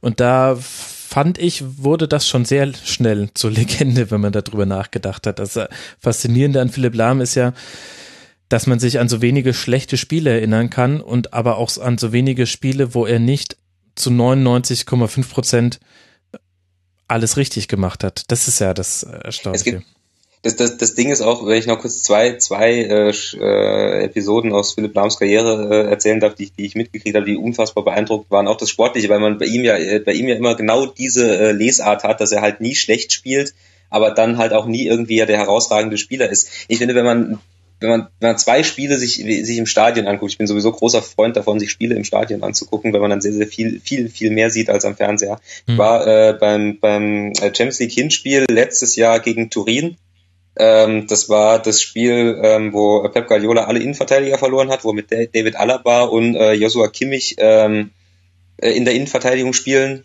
äh, musste. Äh, gegen das Juventus Turin, das übrigens jetzt gerade im äh, Champions League Finale steht, quasi ohne Gegentor, mhm. mit Antonio Conte als Trainer, der gerade die Premier League gewonnen hat, das nur so als Einordnung und ähm, wo ähm, Juventus Turin natürlich klar die, die Idee hatte oder den Plan hatte, irgendwie auf diese, diese Innenverteidigung Kimmich Alaba äh, draufzugehen mit äh, Paul Pogba damals noch in, in der Mannschaft. Und wo es absolut, absolut faszinierend war, von der Tribüne äh, zu beobachten, wie Philipp Lahm als Rechtsverteidiger in der Lage war, ein, ein unfassbar großes äh, Feld defensiv abzudecken gegen Pogba und Mandzukic und äh, die, die er teilweise einfach nur dadurch, dass er, dass er manchmal einen Schritt zwei, drei nach vorne gemacht hat, zwei, drei nach hinten gemacht hat, dass er irgendeinen Raum, irgendeinen Passweg zugestellt hat, den, den er antizipiert hat, es da geschafft hat, Paul Pogba wie, wie so einen totalen Idioten, Entschuldigung, dass ich so äh, deutlich sagen muss, aus dem Spiel zu nehmen. Und wenn man sie mal so, so nebeneinander stellt, Philipp Lahm körperlich, Paul Pogba äh, körperlich, ähm, dann, dann sitzt du schon auf der Tribüne, obwohl damals natürlich Bayern auch noch wahnsinnig gut nach vorne kombiniert hat und die diese Mega-Abwehr von Turin auseinander kombiniert hat. Aber dann siehst du aus der Tribüne und dann, dann, dann fällt dir das einfach un wahnsinnig ins Auge, mhm. was, was dieser Typ dann macht, was du im Fernsehen dann aber natürlich nicht, nicht sehen kannst. Und das äh, zweite Spiel, das war äh, auch Champions League äh, Hinspiel gegen Atletico im Calderon äh, wo sie dann 1-0 hinten lagen durch diesen, dieses Dribbling von, von Saul Niguez mhm. und wo du äh, gemerkt hast, dass Philipp Lahm jetzt checkt, okay, wenn wir jetzt hier kein Auswärtstor schießen, dann wird das schon wieder das dritte Mal sein, dass wir da rausgehen. Und der dann als in der zweiten Halbzeit gegen diese äh, Defensivmonster von Atletico als Rechtsverteidiger anfängt, das Spiel zu machen. Also auch genau wieder diese, diese Abwägung, wann kann ich in die Mitte ziehen, wann muss ich außen stehen bleiben. Und Atletico ist jetzt nicht die, die schlechteste Kontermannschaft der Welt. Äh, und er dann, er dann, er dann den Ball fordert, diese Verantwortung übernimmt als Rechtsverteidiger auf einer Position, wo man das nicht unbedingt machen kann. Und äh, das ist, das ist sportlich schon wirklich ganz, ganz, ganz großes, ganz, ganz großes Tennis. Auch wenn das natürlich kein Knaller im Winkel ist oder ein Fallrückzieher oder, oder ein Elfmeter. Mhm. Ähm, das ist auch der Grund, warum im Moment halt diese, äh, diese Elogen über ihn erscheinen oder warum Hermann Gerland oder warum im Prinzip jeder so über ihn redet, wie, äh, wie über ihn gesprochen wird. Das hat bestimmt noch in mehr Spielen gemacht, da habe ich es nur nicht mitgekriegt. Mhm.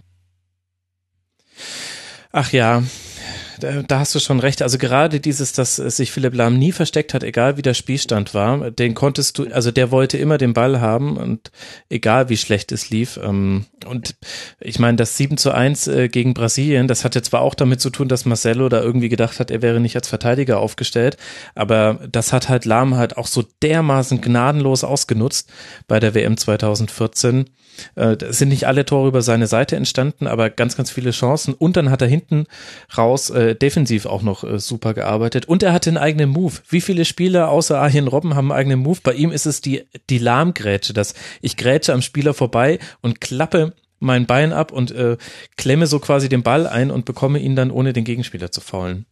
Hat er sogar mehrere Moves eigentlich. Es gibt dann diese Lahmdrehung quasi. Stimmt. Ball so ganz eng am Fuß. Der Fipsi-Kreisel. das Wort kannte ich noch nicht. du, musst, musst halt, du, musst, du musst es dir wirklich so ganz krass vorstellen, was er alles quasi auch aufgegeben hat, um Erfolg zu haben. Was klingt jetzt, klingt jetzt so unglaublich emotional, ich meine jetzt einfach aus fußballerischer Sicht. Er hat jahrelang Linksverteidiger gespielt, obwohl das nicht seine beste Position ist, nicht mal ansatzweise. Mhm. Er hat ähm, jahrelang darauf verzichtet, im Mittelfeld zu spielen. Er hätte einer der besten Mittelfeldspieler der Welt werden können und mhm. ähm, auf dem Niveau auch. Er, hat, er ist nicht nach Barcelona gegangen, er ist nicht zu Madrid gegangen, was er auch alles hätte tun können, mhm. sondern weil er halt äh, diesen Erfolg gesehen hat, was natürlich auch eine egoistische Sache ist. Er wollte natürlich erfolgreich sein, aber er hat dann auch sich da für diesen Erfolg sehr schnell gemerkt, dass wenn er die ganz großen Titel will, dass er sich dann auch in den Dienst einer anderen Sache stellen muss. Und das ist halt heutzutage schon eine bemerkenswerte Sache. Er ist auch wahnsinnig konsequent in allem, was er tut. Also äh, wenn, wenn er eine Ansage macht oder wenn er sich entscheidet, in irgendeine Richtung zu agieren, dann macht er das wirklich mit aller, aller Konsequenz und aller, äh, aller Entschlossenheit. Du musst, ja einfach äh, mal rein, du musst ja einfach mal reinziehen, wir reden ja die ganze Zeit davon, dass es keine schlechten Spiele von Lahm gibt. Das liegt letztlich aber auch daran, dass er jetzt aufhört. Ja, Wenn genau. Wenn er vier, fünf Jahre spielen würde, wie manch anderer, dann würden bestimmt ein paar schlechte Spiele dabei sein. Perfektes Timing. Halt ein ganz konsequentes Ende. Ja, also äh, als er da von Emil Vosberg und von äh, Timo Werner in Leipzig letzte Woche zweimal überrannt wurde auf seiner Seite, habe ich mir auch gedacht, Philipp, hast mal wieder alles richtig gemacht. Ist jetzt nicht so schlimm, weil die sind auch einfach schnell und die sind jung, aber hast wieder alles richtig gemacht. ist der perfekte Zeitpunkt, gehst äh, ohne dein eigenes Denkmal zu beschädigen. Und äh, viel mehr Kopfballduelle gewonnen, als man es äh, für möglich halten würde bei 1,70 Körpergröße. Ich konnte jetzt leider keine Statistik mehr raussuchen, aber ich weiß, dass es sehr, sehr viele sind, die allein durch Stellungsspiel gewonnen hat. Und mein Lieblings-Zweikampf äh, war gegen Jan Koller.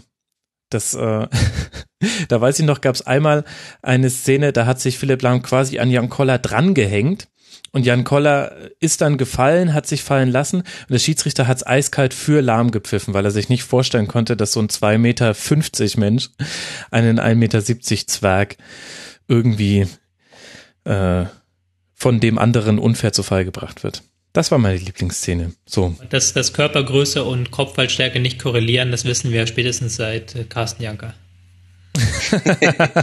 Oder Alex Meyer. Ja, stimmt, richtig. Ich habe ich hab jetzt äh, wirklich drauf gewartet, welches Beispiel du jetzt bringen wirst. Eigentlich müssten wir zu Xabi Alonso ja schon auch noch was sagen. Martin, gerade du hast einen der schönsten Texte zu ihm verfasst äh, der letzten Woche. Du hast ja schon so ein bisschen angesetzt mit dem, äh, diese, äh, die Langsamkeit, auch die Langsamkeit als Trumpf. Ich find's, du hast diesen klassischen Spielzug beschrieben, den die Bayern haben. Das fand ich schön, weil das konnte man nur in deinem Text lesen, nämlich, dass der Ball über die Lahmseite auf die Außen kommt, dann zu Alonso zurückgespielt und dann spielt er immer mit Blick schon direkt auf die linke Seite den langen Ball auf Alaba oder Ribery. Das haben die so häufig gemacht unter Alonso und das war so wichtig. Und in der Zeit, wo Boateng noch fit war, hatte man auch noch die Möglichkeit, auch noch einen Linksfuß anzuspielen, der dasselbe quasi von links nach rechts machen konnte. Äh, total wichtiger Spielaufbau bei Alonso. Hat man auch gegen Freiburg gesehen. Da hat er auch zwei, drei Pässe gespielt, wo man sich gedacht hat, ah, das ist schon eine ganz eigene Qualität. Was, äh, was bei Alonso auffällt, wenn man ihn auch im Stadion beobachtet, ist halt das ist dieses ständige Kopfdrehen. Ja. Das, ist, das, das sehe ich nur wirklich in der Form oder in der Extremität, nur wenn ich mir Xavi Alonso gucke. Er, er steht nie, nie ruhig. Er guckt immer um sich rum, wo steht wer auf dem Platz. Wenn irgendwer einen Ball hat, er dreht sich, er dreht sich ständig. Der muss eigentlich, muss der, muss der mittelschweres Schleudertrauma jedes Mal, jedes Mal kriegen.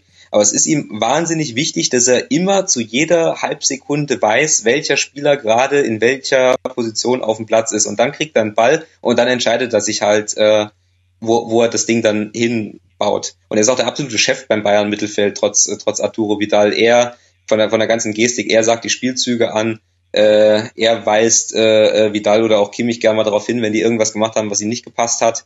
Ähm, ähm, das gibt's und, und er ist halt immer noch so ballsicher, dass du auch mit ihm halt äh, einen Spielaufbau über diese diese Zone in der Mitte einfach machen kannst, mhm. was ja nicht nicht so viele Bundesligisten machen weil äh, wie wir alle wissen, dass die äh, die mit die gefährlichste Zone des Spielfeldes ist, weil wenn du dort den Ball verlierst, ist der Weg zum eigenen Tor sehr sehr kurz. Habt ihr die und Xavier und Xavier Alonso hat, wie ich finde, übrigens auch die die Kunst entwickelt, taktische Fouls so so tief in der gegnerischen Hälfte zu begehen, dass der Schiedsrichter ihm keine gelbe Karte dafür gibt. Das finde ich auch faszinierend. Ja, da geben dir, glaube ich, auch viele gegnerische Fans äh, recht. Habt ihr die Videobotschaft von Steven Gerrard an Xabi Alonso gesehen? Nein, muss ich gestehen. Die, Nee, war, ich auch nicht. die war großartig, also nicht nur, weil halt Steven Gerrard dieses tolle Liverpooler Englisch äh, spricht, äh, sondern äh, der hat ihn fast mit Tränen in den Augen gelobt und äh, Alonso hat das auch, glaube ich, emotional angefasst, hat gesagt, es wäre der beste Passspieler gewesen, mit dem er jemals zu, zusammengespielt hätte und halt auch ein toller Mensch und dass es ihm das Herz gebrochen hätte, als Alonso damals gegangen ist und äh, ganz, ganz toll. Ja, kann ich nur empfehlen. Das hat sich mal gelohnt. So, Spiel haben wir ja auch noch. Bayern gegen Freiburg. Es gibt nur eine Frage, die ich stellen möchte, die mich wirklich dazu zu diesem Spiel interessiert. Glaubst du, Tobi, dass Lewandowski beim 4 zu 1 querlegen wollte auf Kimmich oder wollte er den in die lange Ecke setzen und wie es zu diesem Spiel passt, ist ihm das so misslungen, dass Kimmich ihn dann gemacht hat? Ich glaube tatsächlich Letzteres. Schon, Ich ne? hatte das Gefühl, Gefühl wirklich, dass Lewandowski diese ähm, Torjägerkrone haben wollte, unbedingt. Ja, Ähm, der war total der- geknickt. Ja, der war total geknickt und der war aber auch ähm, un so unglücklich während des Spiels. Also das hast du halt schon gemerkt, dass der war irgendwie übermotiviert. Ähm, weil Lewandowski ja auch einen Spielstil pflegt, wo er halt sehr auf den Strafraum geht, auch sehr viele Wege macht und auch ähm, sehr oft dabei nichts rausspringt, weißt du? Also der, der ackert sehr viel und ähm, ist halt eher dann so im rechten Moment da und macht dann halt eine geile, geniale Aktion. So, und hier hat er halt unbedingt versucht, irgendwie Bälle zu bekommen oder Chancen zu kreieren und das hat dann halt nicht funktioniert im Endeffekt. Ähm, ja, tut mir leid für Lewandowski, aber ob, äh, 30 Tore ist schon Wahnsinn. Damit wärst du, glaube ich, in den letzten 30 Jahren immer Torschützenkönig geworden. Mhm. Was glaubst du, Martin, wollte er querlegen oder wollte er abschließen? Bin mir sicher, dass er abschließen wollte. Ja, ich glaube es nämlich auch. Ich wollte ihn nämlich erst loben, ach wie uneigennützig, und dann habe ich die Wiederholung gesehen, habe auch seine Reaktion auf den Treffer von Kimmich gesehen. äh, ich glaube, ich glaube, Lewandowski hat auch beim beim achten, beim neunten, beim zehnten, beim elften Schuss von Robben so richtig gekotzt. Der hat, also was sind jetzt keine fiktiven Zahlen, Robben hat elfmal geschossen aufs Tor der Freiburger. Da hätte sich äh, Lewandowski so einiges Mal gewünscht, äh, dass er den vertikalen Pass einfach durchsteckt. Aber gut, ist nicht so gekommen. 4 zu 1. Freiburg hatte durch das Spiel noch die indirekte Chance auf Europa, wenn Dortmund den DFB-Pokal holt. Es hat aber auch ein gutes Spiel gemacht, Tobi. Hatten auch ihre Chancen. Die Bayern haben ganz schöne Lücken in der Abwehr offenbart. Letztlich lag es auch an einem sehr gut haltenden Tom Starke, dass Freiburg da nicht früher als durch Petersen in der 76. getroffen hat. Ja, wir sind halt Freiburg so defensiv, äh, auch gerade in der Schlussphase immer so ein bisschen äh, anfällig, was diese Saison sich sehr stark auch durchgezogen hat. Trotz der starken Saison muss man das ähm, festhalten. Die haben ja auch eine Tordifferenz von minus 18. Also wenn sie verloren haben, dann haben sie meist so richtige Packungen bekommen, wie jetzt das 4-1. Also wir hatten natürlich die Saisonleistung insgesamt nicht schwächer. Ähm, Freiburg hat ein, teilweise zeitweise ein sehr, sehr schönes Offensivspiel gezeigt, haben vorne ein sehr starkes Zentrum, auch ein sehr kom kombinationsstarkes Zentrum, Niederlechner, Philipp, um da nur zwei Namen zu nennen. Ähm, die haben jetzt wirklich äh, überrascht in dieser Saison. Ja, für mich die Überraschung eigentlich diese Saison. Vielleicht neben Werder Bremen für mich die größte Überraschung. Auch wenn man sich unsere Tipps anguckt. Wo hatten, wo hatten wir Freiburg?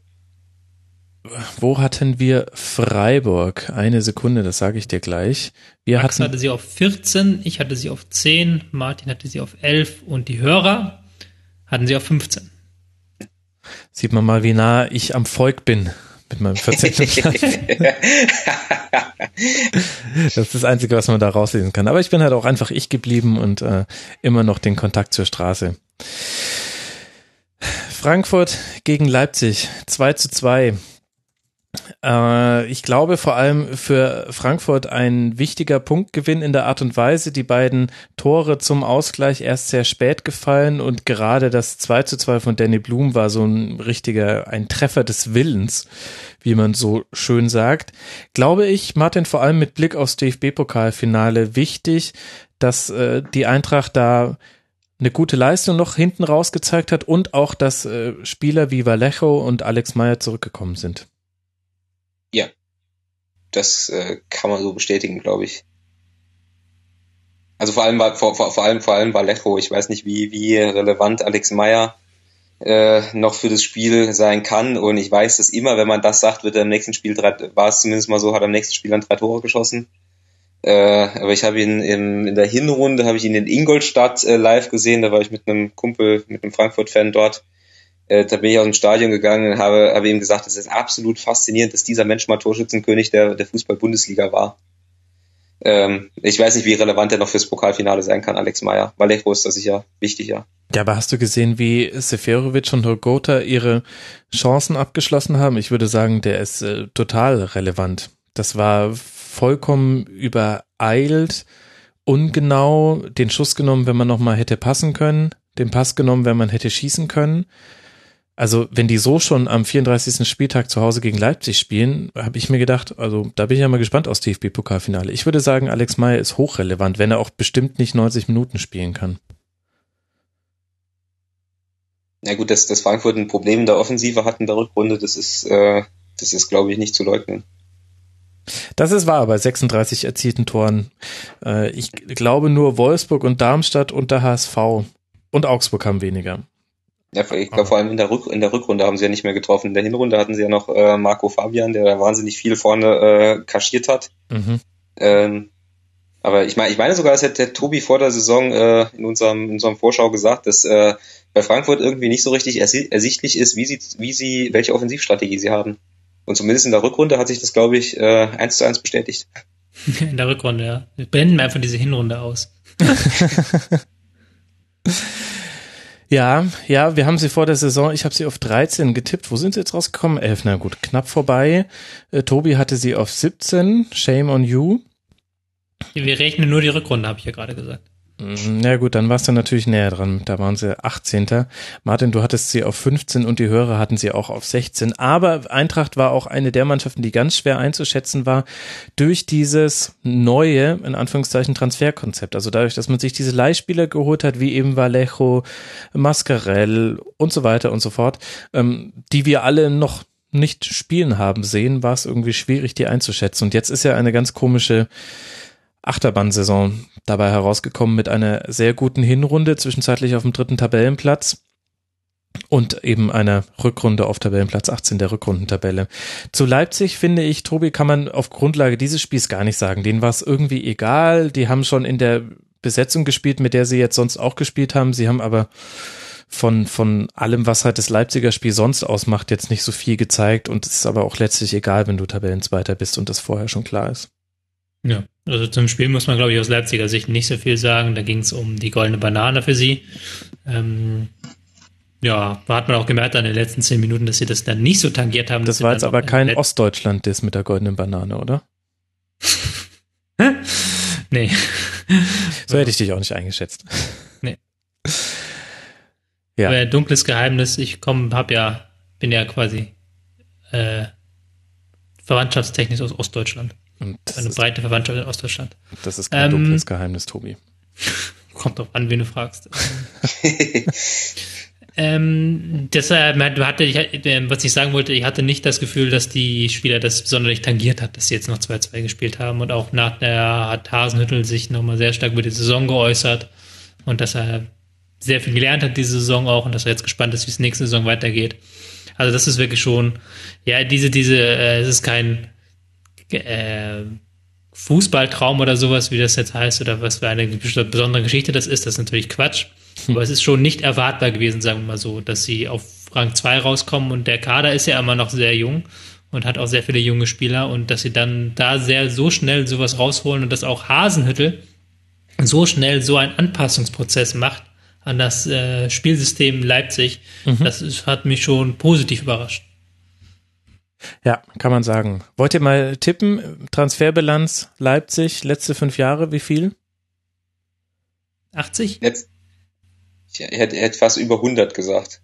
Richtig. Ähm, minus 110 Millionen. Muss man natürlich zukünftige Verkäufe vielleicht schon antizipieren, aber du brauchst schon erstmal auch dieses Anschubkapital. Mehr hat nur der FC Bayern ausgegeben mit 211 Millionen in fünf Jahren. Das ist schon, das ist ein Aspekt, den man gerne auch mal außen vor lässt, weil man über Guardiola und Dominanz in der Liga und Nicht-Erreichen des Champions League Finals spricht. Die Bayern haben schon auch richtig finanziell in ihren Kader reingebuttert. Sie können sich natürlich erlauben, Arena abbezahlt und dieser ganze Kram und äh, tolle Merchandise-Erlöse. Aber das äh, gehört schon auch mit dazu. Das ist halt auch einfach eine Finanzkraft. Da kommt halt jetzt gerade so Leipzig mit und schauen wir mal, äh, wer da in zwei Jahren noch spielt von dem, was man sich da finanziert hat. So, ich habe heute schon äh, die Freude gehabt, ausführlich über Schalke 04 zu sprechen. Der Rasenfunk Royal Take, liebe Hörer, ist schon aufgenommen, wird allerdings erst am Pfingsten erscheinen. Ich hoffe, bis dahin passiert auf Schalke nichts mehr. Ich kann es mir nicht vorstellen. Schalke ist so ein ruhiger Verein. Das wird man, glaube ich, nicht merken. Ähm, aber noch nicht gesprochen, Tobi, habe ich da über das 1 zu 1 gegen Ingolstadt, denn darum soll es ja im Rasenfunk Royal nicht gehen. Es war wieder ein Spiel um die goldene Banane für beide Mannschaften. Was lässt sich denn generell zu Ingolstadt und zu Schalke sagen? Vielleicht fangen wir mit Ingolstadt an, die haben wir vorhin schon so mal ananalysiert. Woran hat es denn jetzt gelegen oder woran hat es gemangelt in dieser Bundesliga-Saison? Ähm, ich finde, es gibt äh, zwei Zahlen, die sind äh, meiner Meinung nach sehr plastisch und zeigen sehr stark auf die Probleme ähm, von Ingolstadt. Ingolstadt ist das Team, das die meisten Schüsse pro Tor benötigt hat. Mhm. Also nur jeder 13. Schuss ungefähr ist im Tor gelandet. Der Durchschnittswert liegt bei 8,7 in der Bundesliga. Und da merkst du halt deutlich, dass die Chancenqualität zum einen das Problem war, aber auch, dass die Freunde keinen Stürmer haben. Ähm, ich weiß gerade gar nicht, wer der Top-Stürmer ist ähm, von Ingolstadt. Vielleicht Lescano, ich ähm, schlag es gerade nach. Top-Stürmer ist dann ähm, Cohen mit sieben Treffern. Mhm. Ist schwierig dann natürlich, wenn du ähm, die Buden vorne nicht machst. Also das ist das eine große Problem. Und das zweite große Problem ist, dass sie unter Walpurgis, wo, den, wo ich finde, dass sie eine, ähm, dass der den Turnaround eigentlich geschafft hat, ähm, aber unter Walpurgis haben sie in der Schlussphase, ich glaube, 0 zu 14 Tore. Also in der Schlussviertelstunde haben sie eine Bilanz von 0 zu 14 Tore. Da haben sie halt nochmal sehr viele Punkte weggeworfen einfach. Und das sind dann diese Kleinigkeiten, die du dir als Ingolstadt einfach nicht erlauben kannst. Auch wenn ich sagen muss, dass sie sehr oft sehr gut mit dem Gegner mitgehalten haben. Sie haben sich selten abschießen lassen. Sie haben immer defensiv gut gestanden. Aber halt, ähm, wenn du vorne die Dinger nicht machst und dann in der Schlussphase regelmäßig einbrichst, dann ist das zu viel Ballast für so ein zartes Pflänzchen wie Ingolstadt. Mhm. Schön zusammengefasst und die nur zu 14 Tore, das ist wirklich eine interessante Statistik. Frage ich mich, liegt das dann an der Kondition, an dem Aufwand, den man vorher betreibt? Ist ja dann kein Zufall mehr bei so vielen Gegentreffern. Ähm, sie sind auf jeden Fall eigentlich eine laufstarke Mannschaft. Also es ist nicht so, dass die irgendwie, dass die keine Kondition haben, also dass sie eine durchschnittliche Laufleistung haben und dann einbrechen, sondern die Laufleistung gehört mit zu den höchsten der Liga, sind da ähm, auf Platz fünf. Ähm, ich glaube halt tatsächlich, dass es, es ist ein aufwendiges Spiel, was sie machen, einfach mhm. gegen den Ball. Ähm, sie mit ihrem 5-4-1-System, beziehungsweise eher 5-2-2-1-System, ähm, wo dann die Räume im Mittelfeld sehr zugemacht werden, wo sie aber auch relativ viel anlaufen, immer wieder aus einer tieferen Grundpositionen vorne anlaufen, das ist schon was, was dich mürbe und müde macht. Und dann kann es schon sein, dass du dann diese ähm, Genauigkeit auch im Spiel gegen den Ball in den letzten zehn Minuten verloren geht. Mhm. Martin, möchtest du noch was ergänzen zum FC Ingolstadt? Das ist deine letzte Chance für ganz, ganz lange, wenn ich nicht doch irgendwann mit den Zweitligaschlusskonferenzen anfange.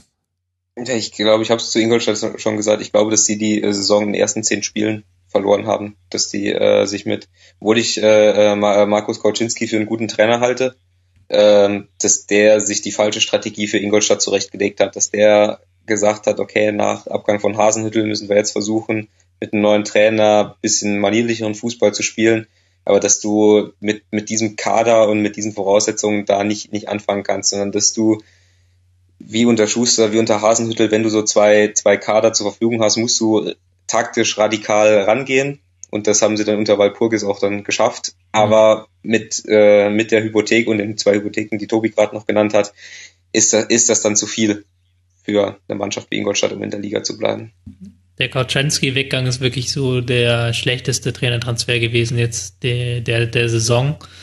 Würde ich im Nachhinein behaupten, ist natürlich leicht zu behaupten, aber er hat, ich habe das auch schon vorhin gedacht, ich habe es auch schon gesagt vor der Saison, dass ich nicht weiß, wie dieser Trainer passt. Das hat äh, Martin gerade zusammengefasst und es war auch für Karlsruhe war es ja auch ein wahnsinniger Verlust, den sie nicht auffangen konnten. Ja, absolut. Deswegen hast du Ingolstadt auch auf Tabellenplatz 15 getippt, lieber ja. Soll ich euch sagen, wer sie auf 17 getippt hat? Der Max und die Hörer.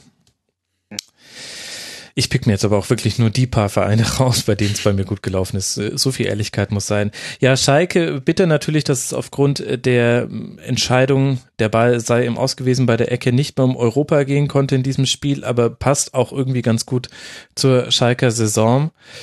Da bin ich ja gespannt, Martin, was jetzt in der Sommerpause passieren wird. Ich finde, Schalke steht schon in mehreren Bereichen vor so einer Richtungsentscheidung. Weil man muss auch erstmal ohne internationales Geschäft Spieler äh, zu sich holen können mit Potenzial. Ich glaube ehrlich gesagt, sie müssen sich gar keine Spieler zu sich holen. Also es kommt jetzt natürlich äh, äh, darauf an, ob Leo, Leon Goretzka bleibt oder ob er geht. Mhm. Ähm, das verändert natürlich die Struktur des Kaders. Ähm, aber mal gesetzt den Fall, er würde bleiben, dann müssen sie eigentlich auf Schalke das machen, was sie am aller, allerwenigsten können, nämlich die Nerven behalten. Wenn sie mit dem, dem Kader, den sie, den sie jetzt äh, haben, und wenn jetzt äh, Embolo und, ähm, und Naldo und, ähm, und Koke, bleibt Koke? Oder war ja. er ausgeliehen? Nee, der bleibt. Nee, nee, der ist fest. Mhm. Genau. Wenn die bleiben, dann hast du äh, wirklich einen guten Kader, mit dem du um Platz 5 oder Platz 4 mitspielen könntest. Ähm, mhm. Wenn du, wenn du, du ähm, darf nicht vergessen, die haben halt vor der Saison wirklich den Kader komplett durchgetauscht. Und wenn du da äh, das schaffst, da eingespielte Stammformationen zu finden mit genug Spielern, die dann, die das Ganze auch ergänzen können, da hast du eigentlich eine gute Truppe zusammen. Das hören, glaube ich, alle Königsblauen Fans jetzt äh, sehr gerne. Tobi, magst du noch was ergänzen? Hm, die Schalke tue ich mir ganz schwer dieses Jahr. Also das hat Martin, glaube ich, alles gerade schon richtig zusammengefasst. Aber es ist, fühlt sich trotzdem so ein bisschen verschenkt an. Also es ist irgendwie, man hat die ganze Zeit von Umbruch geredet.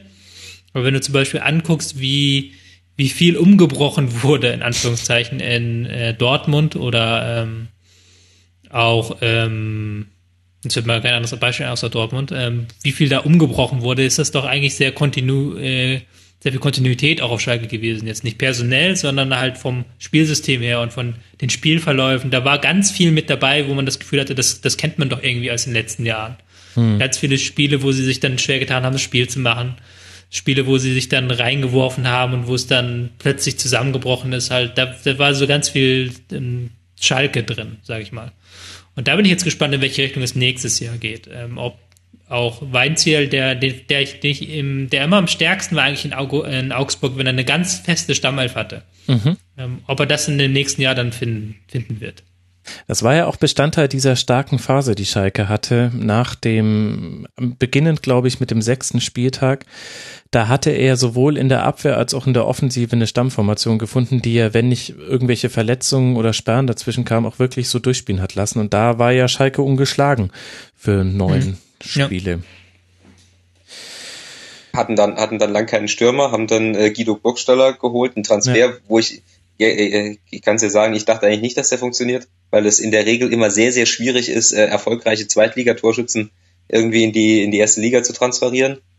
Ähm, hat in dem Fall aber, aber tatsächlich, tatsächlich gefruchtet. War dann aber vielleicht halt auch zu spät. Ja, sehr gut zusammengefasst. Ich würde sagen, wir machen ein Schleifchen um diesen 34. Spieltag und damit um die Bundesliga-Saison 2016-2017.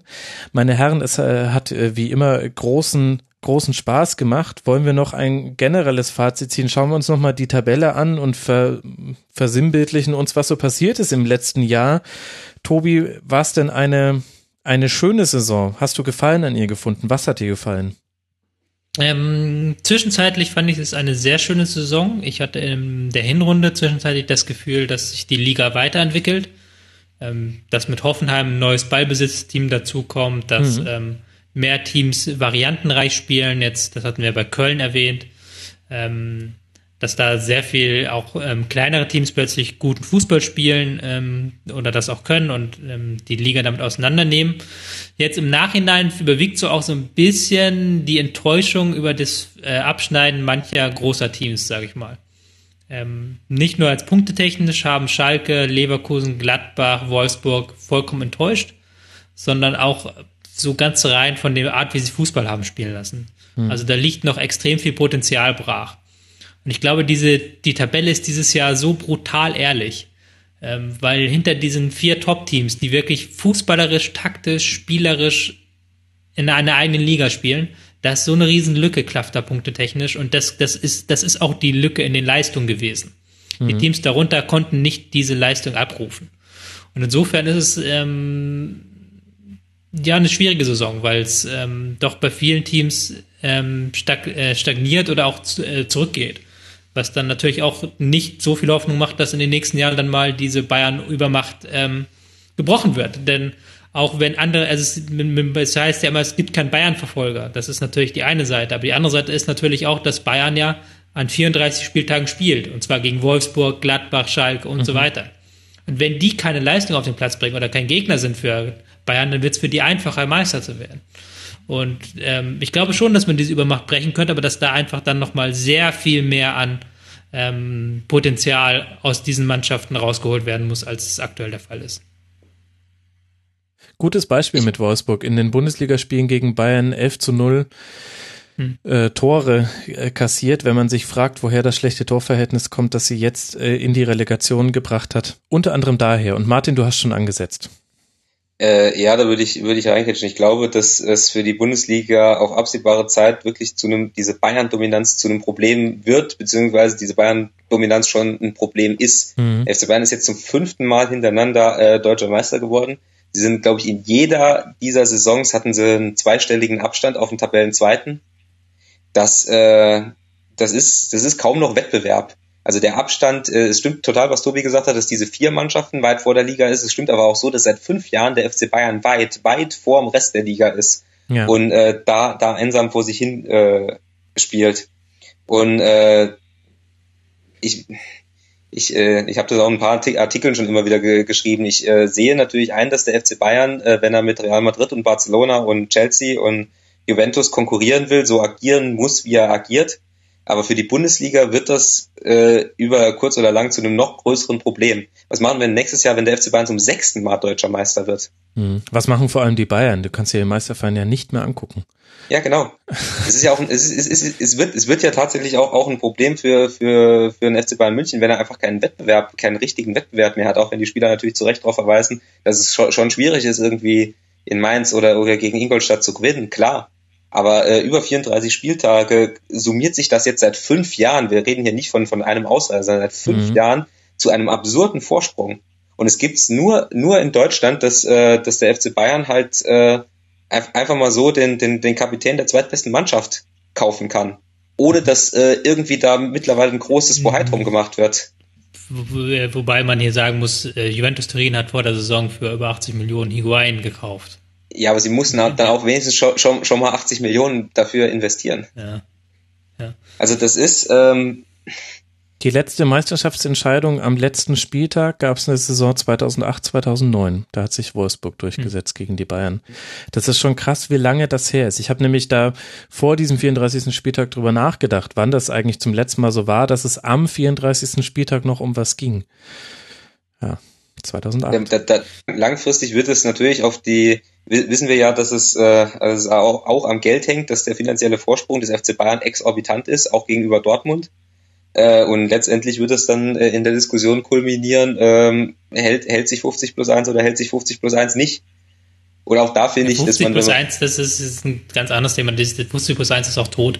Ähm, ja, gut, das, das sagst du, aber 50 plus 1 existiert auf dem Papier existiert noch. auf dem Papier, aber praktisch, praktisch existiert es nicht, wie Leipzig, Wolfsburg und Leverkusen zeigen. Und jetzt kommen auch noch Hannover dazu und andere Clubs, die das machen können, wenn die Investoren lang genug dabei sind. Das ist ein Papiertiger letztlich. Das wird mir mal zu hoch gehängt. Naja, aber das, du, du hättest ein anderes, äh, du, du, du könntest, äh, könntest ganz anders agieren, wenn du wirklich ein englisches Modell in der Bundesliga hast. Dann könntest, kannst du nämlich tatsächlich irgendeinen Verein wie ein HSV äh, relativ schamlos auf Bayern-Größe aufpumpen, wenn du einen Das wird kein Verein auf, es, das, das, das ist diese, diese ähm, Geschichte. Es wird kein Verein auf Bayern-Größe kommen. Jemals in Deutschland. Ähm, weil der FC Bayern einfach viermal so viele Fans hat wie der Rest. Der verkauft viermal so viel Merchandise wie der Rest. Der ist viermal so interessant für die Medien. Der ist viermal so interessant für ähm, Sponsoren. Wenn, wenn andere Clubs jetzt Millionen reinbuttern, dann verkauft Bayern eben nochmal 5% für die Anteile, wofür andere Vereine ihre gesamten Verein verkaufen müssen, verkaufen die dann 5% so. Also das ist, Bayern ist zu groß für diese Liga. Das ist, das ist ein Faktum. Aber du könntest, das ist ein Faktum, es, den man auch nicht ändern werden, äh, äh, wird ändern können. Ist, ist, ist völlig korrekt, aber ist völlig korrekt, aber du könntest halt drei oder vier Mannschaften aufbauen, die zumindest äh, zumindest finanziell mitnehmen, weil natürlich generiert Bayern von sich selbst aus äh, mehr Einnahmen, als das jeder andere könnte. Aber du kannst das natürlich, wenn 50 plus 1 fällt, durch, durch einen wahllosen Scheich, durch einen wahllosen äh, Oligarchen, durch einen wahllosen thailändischen Milliardär äh, ausgleichen, zumindest auf Bundesliga-Niveau. Mit Financial Fair Play ist es dann nochmal was anderes, wobei es da auch Möglichkeiten gibt. Äh, aber das ist halt die, die, die, die, die große Frage, wo ich es im Moment halt so sehe, die, dass sich die Bundesliga hin ent, äh, dass die Abstände, äh, vor allem vom FC Bayern, zu groß werden und dass es halt eine große Exit-Strategie gibt, um das zu ändern, nämlich 50 plus 1 zu Nee, die Exit-Strategie, die Exit-Strategie ist, glaube ich, eine andere. Ähm, aber da kommen wir jetzt wieder ins Hundertste und Tausendste. Die Exit-Strategie ist sein, dass die Bundesliga, wie wir sie kennen, auf absehbare Zeit nicht mehr existieren wird. Mhm. Die, wenn, oh, da, okay. Also, äh, wenn, wenn nämlich ähm, das, was jetzt ich sehe so unfassbar viel Kulturpessimismus jetzt, was Fußball angeht, und das spiegelt auch wieder mit einem unterirdischen Artikel zum Thema, warum Fußball ähm, sterben wird. Fußball wird nicht sterben, der ist, der ist zu groß. Die Leute auf der Welt wollen Fußball sehen. So. Das ist ja nicht nur eine deutsche Sache, dass die Leute Fußball sehen wollen, sondern auf der Welt. Und wenn dann irgendwann mal tatsächlich die ähm, Pay-TV-Zahlen so weit runterfallen, wenn tatsächlich dann die Stadien leerer werden, dann wird es dann werden die Clubs sich zusammensetzen und es werden sich Wege ergeben, wie mehr Wettbewerb ist und das wird dann auf lange Sicht eine europäische Liga sein oder ein europäischer Wettbewerb, der die Bayern einschließt und dann aus der Bundesliga rauskapselt. Und in dem Moment ist die Bundesliga tot, weil die Bundesliga ähm, lebt von den Bayern letztlich auch. So, das ist meine Zukunftsprognose persönlich. Oh, Tobi, mir ist gerade schlecht geworden. Auch weil ich dir so schlecht widersprechen kann. Ich hoffe einfach, dass es anders kommt. Ich meine, ich habe doch gerade das Tribünengespräch zu den Football Leagues gemacht mit Raphael Buschmann und Nicole Selmer. Und ich will jetzt nicht sagen, dass der deutsche Fußball rein wäre von den äh, Problemen, die man da hatte. Da kommen auch genügend Beispiele aus der Bundesliga vor, aber die spielen sich alle auf der Ebene der Berater ab.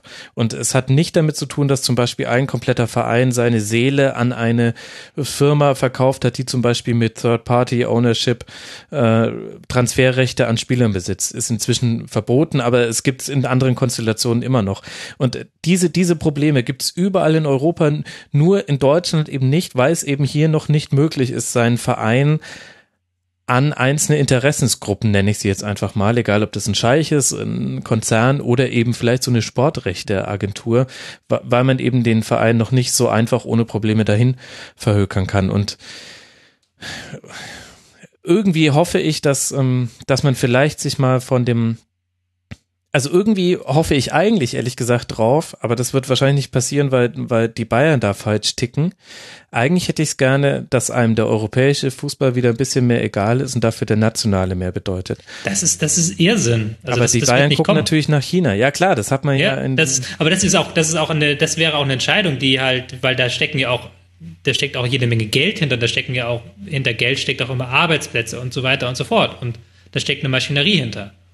Ja, dann, dahinter dann zu sagen, wir verzichten auf die das so. Nein, nein, du verzichtest nicht darauf, aber es ginge darum, die, die einzige, es gibt doch quasi zwei Lösungen. Das eine ist, du nimmst den Dominator raus an der Liga, das ist dein Szenario. Und das mhm. andere äh, Szenario ist, man schafft Rahmenbedingungen durch Salary Cap, äh, was auch immer, aber durch klare finanzielle Einschränkungen, ähm, die den Dominator zusammenschrumpfen, was nie gegen dessen Willen passieren wird. Vielleicht passiert auch beides. Man nimmt die Bayern raus und dann macht die Bundesliga das andere. Das will ich gar nicht ausschließen aber das sind ja die einzigen Möglichkeiten, die du hast und das könnte, dem könnte der FC Bayern nur zustimmen, wenn er sich von der Weltmachtsfantasie verabschiedet, der größte Club der Welt werden zu wollen, 300 Millionen Chinesen aktivieren zu wollen, die alle Bayern-Fans sind und um 12 Uhr mittags zu spielen, damit die es zur Primetime haben. Also das, das ist das, was ich damit meine. Ja, aber das ist auch ähm, unrealistisch, sagen. Ja. Dass die Bayern sich davon verabschieden. Das ist auch in einer kapitalistischen Gesellschaft, um jetzt zu klingen wie ein äh, Soziologiestudent, ist das ja auch ähm, schwierig so. Ja. Ähm, dass man dann dem Branchenprimus vorschreibt, dass er nicht Branchenprimus-mäßiger werden darf. Klar, es, es ginge nur. Marktanteile wegschenken soll. Und für die Bayern ist europäischer Wettbewerb und auch für jeden Verein ist europäischer Wettbewerb entscheidend. So. Was ich persönlich auch gar nicht so schlimm finde, aber das ist jetzt wieder eine Grundsatzdiskussion, eine Grundsatzfrage.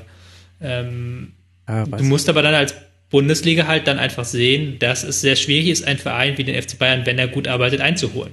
Mhm. Ich glaube, wenn hätte dieses Problem, hätte man vielleicht schon zehn Jahre früher gehabt können, aber der FC Bayern hat halt nie besonders großartig gearbeitet, sagen wir es mal kritisch. Klar. Also nie so übermäßig. Die haben jetzt sich in allen Bereichen so professionell aufgestellt, Scouting, Training und so weiter und so fort, dass sie halt, dass es da neben dem Geld keinen anderen Weg mehr gibt, an den Bayern vorbeizukommen. Und das ist, das ist dann letztlich ein Problem. Aber es gibt da halt keine befriedigende Lösung, glaube ich, weil auch Fußball einfach globalisiert ist. So, mhm. Genau wie die gesamte Rest der Welt ist Fußball globalisiert. Der FC Bayern steht halt in Konkurrenz zu Real Madrid und zum FC Barcelona. Wenn, ich weiß auch nicht, ob das alle gut finden würden, wenn jetzt der FC Bayern tatsächlich sagen würde, okay, wir geben das jetzt alles zu und dann wäre halt Deutschland aber auch im internationalen Vergleich im Fußball plötzlich abgehängt. Dann würden die Spieler weggehen aus Deutschland, die guten Spieler. Dann würde auch die Nationalmannschaft davon leiden, die auch davon lebt, dass Bayern auf hohem Niveau ähm, international spielt und so weiter und so fort. Da hast du so viele Nebeneffekte dann dann fallen, fallen da halt auch ähm, so im Sinne nationaler Stolz fällt dann weg, weil dann werden die Leistungen europäisch im Fußball nicht mehr so ah, weiß ich nicht. Das setzt ja die Prämisse voraus, dass wenn du hier sowas einführst wie ein Salary Cap System oder meinetwegen erstmal nur die TV-Gelder besser verteilen, das würde, würde ja schon äh, viel ändern. Übrigens, das macht zum Beispiel die Premier League äh, arg viel besser als die Bundesliga, während ja immer auf deren TV-Rechtevertrag so draufgehauen wird, weil die halt so Unsummen da verdienen. Aber die verteilen es wesentlich gerechter innerhalb innerhalb der Teams, die da in der ersten und der zweiten Liga spielen. Das würde ja schon mal reichen und das würde ja nicht gleich bedeuten, dass alle Spieler, weil sie woanders mehr verdienen können, wechseln werden aus der Bundesliga, denn diese Situation hast du ja jetzt auch schon. Es könnte aber dazu führen, dass man, ich glaube nicht, dass man den Champions League Titel durch so ein Modell gewinnt, aber vielleicht kommt man in der Europa League mal wieder weiter. Und äh, man hat doch jetzt auch ganz gut gesehen, egal, egal wie man das schafft, äh, da ist dann trotzdem irgendwie eine Euphorie. Hat man ja jetzt bei den Spielen von Schalke gegen Ajax gesehen und irgendwie, da habe ich dann zum Beispiel wieder angefangen, Europa League zu gucken. also, verstehst du, ich will das jetzt nicht so unterstützen und sagen, ey, wenn wir für mehr Gerechtigkeit in der Liga sorgen, dann macht das insgesamt die Liga schwächer. Ich finde, man kann das genau gegensätzlich argumentieren. Also im europäischen Vergleich. Das kann die Liga Ja, aber das ist halt, ich weiß, weiß nicht, ob das nicht so ein Tropfen auf dem heißen Stein ist, wie man so schön sagt. Weil ja auch bei den ähm, Bayern die ähm, TV-Gelder einnahmen einen nicht so riesigen Teil ausmachen, sagen wir mal so. Ja, das stimmt. Und trotzdem haben sie nicht die. Weil halt der, der, der, der Unterschied, der steht ja durch andere Sachen auch. Vor allen Dingen durch Merchandise ganz, ganz stark. Das der ist ein Bereich, der immer weiter wächst. So. Und ja. in diesem Bereich ja. wird er auch natürlich, dadurch, dass er immer weiter wächst, wird auch immer ähm, mehr die Schere ausgehen zwischen den Vereinen.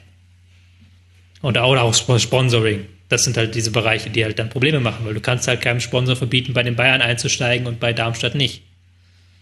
Ja, aber da, darauf, darauf will ich ja hinaus mit meiner Argumentation. Es gäbe halt in Deutschland die Option, wenn ich 50 plus 1 kille, dann kommt halt auf einen Schlag äh, Geld zu, ähm, zu Vereinen, die im Moment keine Möglichkeit haben, diese, diese Schere zu schließen es passiert jetzt ja auch gerade schon, schon mit Leipzig mehr oder weniger.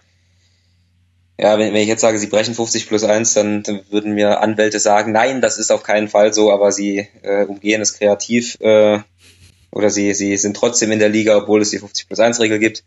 Ähm, und dann hätte, könnt, könntest du ein System wie in England schaffen, wo du zumindest vier, vier oder fünf äh, Mannschaften hättest, die zumindest realistischerweise einen Meistertitel mitspielen können. Weil man muss das halt so knallhart sagen, in den letzten fünf Jahren hat außer Bayern keine Mannschaft realistisch um den Meistertitel gespielt. In fünf Jahren. Gut, einmal Borussia Dortmund mit ähm, dem besten Zweitplatzierten aller Zeiten. Mhm. Aber sie waren ja. halt auch in dieser Saison halt dennoch ähm, zehn Punkte hinter den Bayern.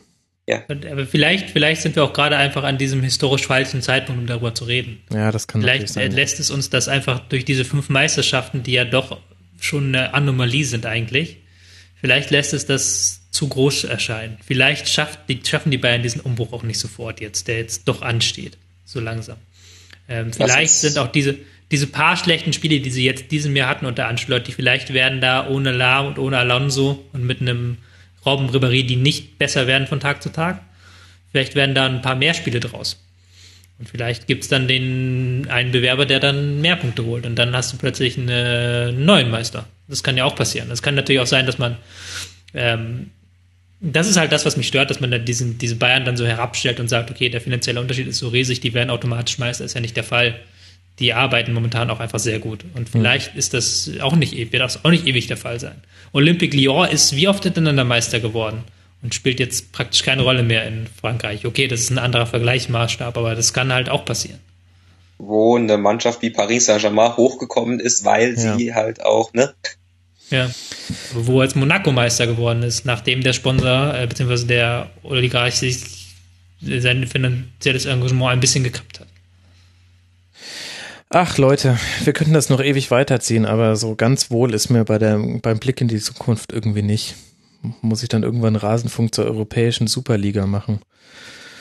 Ach, ist das so schlimm für dich? Wäre das so ein schlimmer Rasenfunk? Naja, sagen wir mal so, wenn bis dahin das Supporters-Modell so läuft, dass ich nur den Rasenfunk in meinem Leben habe und nicht immer diese zwei Jobs, die ich jetzt quasi gerade mache, dann bin ich natürlich äh, sehr zufrieden damit. Dann werde ich mich nicht darüber beschweren, dass ich damit Geld verdiene, Fußballspiele zu analysieren und zu verfolgen. Aber äh, mir täte es schon irgendwie weh. Ich meine, Vielleicht sind wir auch die letzte Generation, die noch so aus so einer Bundesliga heraus denkt. Es gibt ja auch genügend Studien, die zeigen, dass Kinder heutzutage eher Fans von Spielern sind als von Vereinen und dann halt auch gerne mal von Neymar, Messi oder Cristiano Ronaldo. Und die finden das dann wahrscheinlich eher ganz toll, wenn wenn es so eine europäische Liga gäbe. Und vielleicht sind wir noch so die letzte Generation, die eher so in in Vereinen noch denkt und deren Herz an einem Verein hängt. Bei dir, Tobi, jetzt nicht, aber du bist da ja sowieso eine, du bist da auch die Anomalie in unserer Runde. Ich bin dann, glaube ich, eher die, der, der die junge Generation dann tatsächlich, ja. Ja, vielleicht. Aber nee, mir macht der, mir macht der Gedanke eine negative Gänsehaut, weil ich auch einfach diese Spirale nicht mag. Also es muss immer mehr sein. Es, wenn, wenn die Bayern jetzt mal verkünden würden, unser Gewinn ist gleich geblieben und unser Umsatz ist gleich geblieben, dann wäre die Überschrift nicht, krass, wie viel Geld die immer noch Chefin pro Jahr, sondern bei den Bayern stagniert's. Was ist denn da los? Das ist, das ist dann wieder Kapitalismus. Ja, ich weiß. Kapitalismuskritik. Ich muss ja jetzt, ja, ja, dann bin ich gerne Kapital, Kapitalismuskritisch, Entschuldigung. Weil das ist, ist es faszinierend, weil du kannst im Fußball, also jetzt, ach, ich mache mich jetzt, glaube ich, sehr unbeliebt bei dem, was ich sage, aber. Hört ihr keiner mehr. Ist schon ganz, ganz hinten am Ende der Folge. Hört keiner mehr. Ähm, du kannst im Fußball einen unfassbar globalismuskritischen Einschlag haben und einen unfassbar nationalistischen Einschlag haben, was, was das angeht, was ja auch diese Debatte immer hat, das hat einen unfassbar nationalistischen Einschlag, wir müssen die Bundesliga retten, ähm, den du in anderen Bereichen nicht haben, mehr haben kannst heutzutage. Wenn du halt so über Wirtschaft reden würdest, wie wir jetzt über die Bundesliga reden, dann wärst du halt sehr schnell in einer Nähe von ähm, Verstaatlichung oder von, Nation, äh, von Nationalisierung. So, vielleicht kann man das ja auch mal, ich sehe das nämlich deswegen, da bin ich die absolute Anomalie und dafür werde ich auch wahrscheinlich Hate, äh, Hate abbekommen, aber ich sehe es ein, sehe eine europäische Liga mit den Top-Teams nicht unbedingt als was ähm, Schlechtes an. Ich sehe das als was an, wo ich, worauf ich mich, wo ich mich auch freuen würde, wenn diese Teams, diese wirklich großen Teams auf äh, regelmäßig aufeinandertreffen. So, weißt du, ja wann, in welchem Szenario ich mich darauf freuen würde, wenn man das dann verbinden würde mit Salary Cap und diesem Kram. Also ich meine, das ist ja auch das Interessante in, in den USA, dem Vorreiterland des Kapitalismus, hast du sozialistische Sportligen, eigentlich unglaublich, wo jeder Sozialist da ja gleich äh, gleichgesetzt wird mit, naja, Personen der Zeitgeschichte, die nicht unbedingt den besten Ruf haben dann, dann könnte ich damit auch leben. Aber die, die, die ähm, amerikanischen Sportligen sind nicht sozialistisch, um sozialistisch zu sein, sondern die wissen ganz genau, dass sie es besser vermarkten können, wenn sie. Ja, ja, meinetwegen, aber dann, aber dann wächst die Liga gemeinsam. Ja, klar, äh, natürlich, das machen die nicht. Ähm, ja, vollkommen, vollkommen richtige Einschätzung. Das macht man, um, um das beste Produkt zu haben, was wieder die meisten Gewinn für alle Beteiligten abwirft. Aber es im, im Kern des Sports geht schon darum, dass das unklar ist, wer gewinnt. Und in der Bundesliga ist jetzt einfach schon viel zu häufig ähm, klar, wer gewinnt, wenn der FC Bayern auf dem Platz läuft. Und das sage ich als jemand, der über jeden Bayern-Sieg jubelt in meinem Herzen, aber da kann ich mich schon von lösen. Ich meine, die haben zwei Niederlagen diese Saison. Ich meine, are you fucking kidding me? ich glaube, ich, ich, glaub, ich, ich, glaub, ich habe es übrigens mal ausgerechnet. Sie hatten jetzt in fünf Jahren, hatten sie, glaube ich, haben sie sieben relevante Bundesligaspiele verloren. Also die Spiele rausgerechnet, wo sie dann schon Meister waren und irgendwie mhm. die, die Bayern zwei Spieler aufgebracht haben. Die haben in fünf Jahren sieben relevante Bundesligaspiele verloren. Das ist ja das, was ich sage. Mit, du hast, es ist schwer, da noch von einem, von einem realen Wettbewerb zu sprechen. Ja. Und, und wie, die, wie die Lösung dann aussieht, klar kann das, äh, wie, wie Tobi gerade gesagt hat, das kann in der Europa-Liga äh, münden. Wobei, wenn du äh, in der Europa-Liga ähm, ja, du, ähm, du, verlier, du mhm. verlierst dann eben als, äh, ich, ich denke, politisch strategisch, verlierst du als äh, Bayern München, äh, hast du zumindest auch das Risiko, halt deine Hausmacht zu verlieren. Ja, definitiv. Also, die werden, also halt die nicht, werden da Vierter oder Fünfter in so einer Europa-Liga und gucken sich auf einmal um, weil sie ja die ganze Zeit dachten, sie wären die weltbeste Mannschaften, hätten immer nur Pech gehabt. ja, ne, ganz im Ernst. Das ist. Ähm, Andererseits geht der irgendwann schwimmt dir die Fälle weg, nicht? Wenn du zum hundertsten Mal, wenn du jetzt zum zehnten Mal dann der Meister bist und dann fällen, schwimmen auch den anderen Vereinen irgendwann die Fälle weg. Ich habe es ja jetzt gar nicht, ich habe es ja gar nicht als Wunschszenario beschrieben, sondern einfach als das, was ich realistisch glaube, dass passieren könnte. Mhm. Dass halt irgendwann entweder die Bayern oder andere Clubs sagen, gibt nicht nur die Bayern, es gibt ja auch noch ganz andere Clubs, die einfach rausgewachsen sind. Guck dir Schweiz an, Basel, das ist ja noch viel heftiger als Bayern, Deutschland. Ja. Es gibt einfach in Ländern Clubs, die einfach rausgewachsen sind. So. Mhm. Ach, verrückt. Naja, ich, ich würde sagen, wir machen, wir machen die Saison dicht, oder Jungs? Oder äh, ich, ich, ich, ich bin auf eine komische Art und Weise jetzt deprimiert. Ich möchte jetzt ein Liter Schokoeis. Habe ich leider nicht. Muss mich jetzt auf die nächste Rasenfunk Royal Sendung vorbereiten. Äh, wo es dann mit Augsburg, Hamburg und Mainz gleich in den Dimensionen weitergeht, über die wir gerade gesprochen haben. Jungs, ich danke euch sehr. Äh, danke, dass ihr äh, zum wiederholten Mal in dieser Saison mitgemacht habt. Und zwar zum einen Martin Schneider von der Süddeutschen Zeitung bei Twitter at msnader. Martin, vielen, vielen Dank. Bitte, bitte. Und außerdem Dank an Tobias Escher von Spielverlagerung.de, Rocket Beans TV und ihr kennt ihn natürlich aus seinem Buch, was ihr hoffentlich alle gekauft habt. At Tobias Escher bei Twitter. Vielen Dank, Tobi. Ja, gern geschehen. Und damit auch euch vielen Dank, liebe Hörer. Danke auch an alle, die schon zu Rasenfunk-Supportern geworden sind. Die Schlusskonferenzen, die regulären zur Bundesliga-Saison 2016-2017 erkläre ich hiermit für vollumfänglich beendet. Herzlichen Dank für eure Ohren. Empfehlt uns gerne weiter. Der Rasenfunk Royal mit einer Detailbetrachtung zu allen einzelnen Bundesliga-Vereinen wird, wie ich schon angesprochen habe, am Pfingstwochenende voraussichtlich erscheinen. So denn meine Stimmbänder halten und alles nach Plan verläuft. Bis dahin wünsche ich euch eine gute Zeit. Danke, dass ihr den Rasenfunk gehört habt und dass ihr uns vielleicht auch weiterempfohlen habt. Das hilft uns sehr.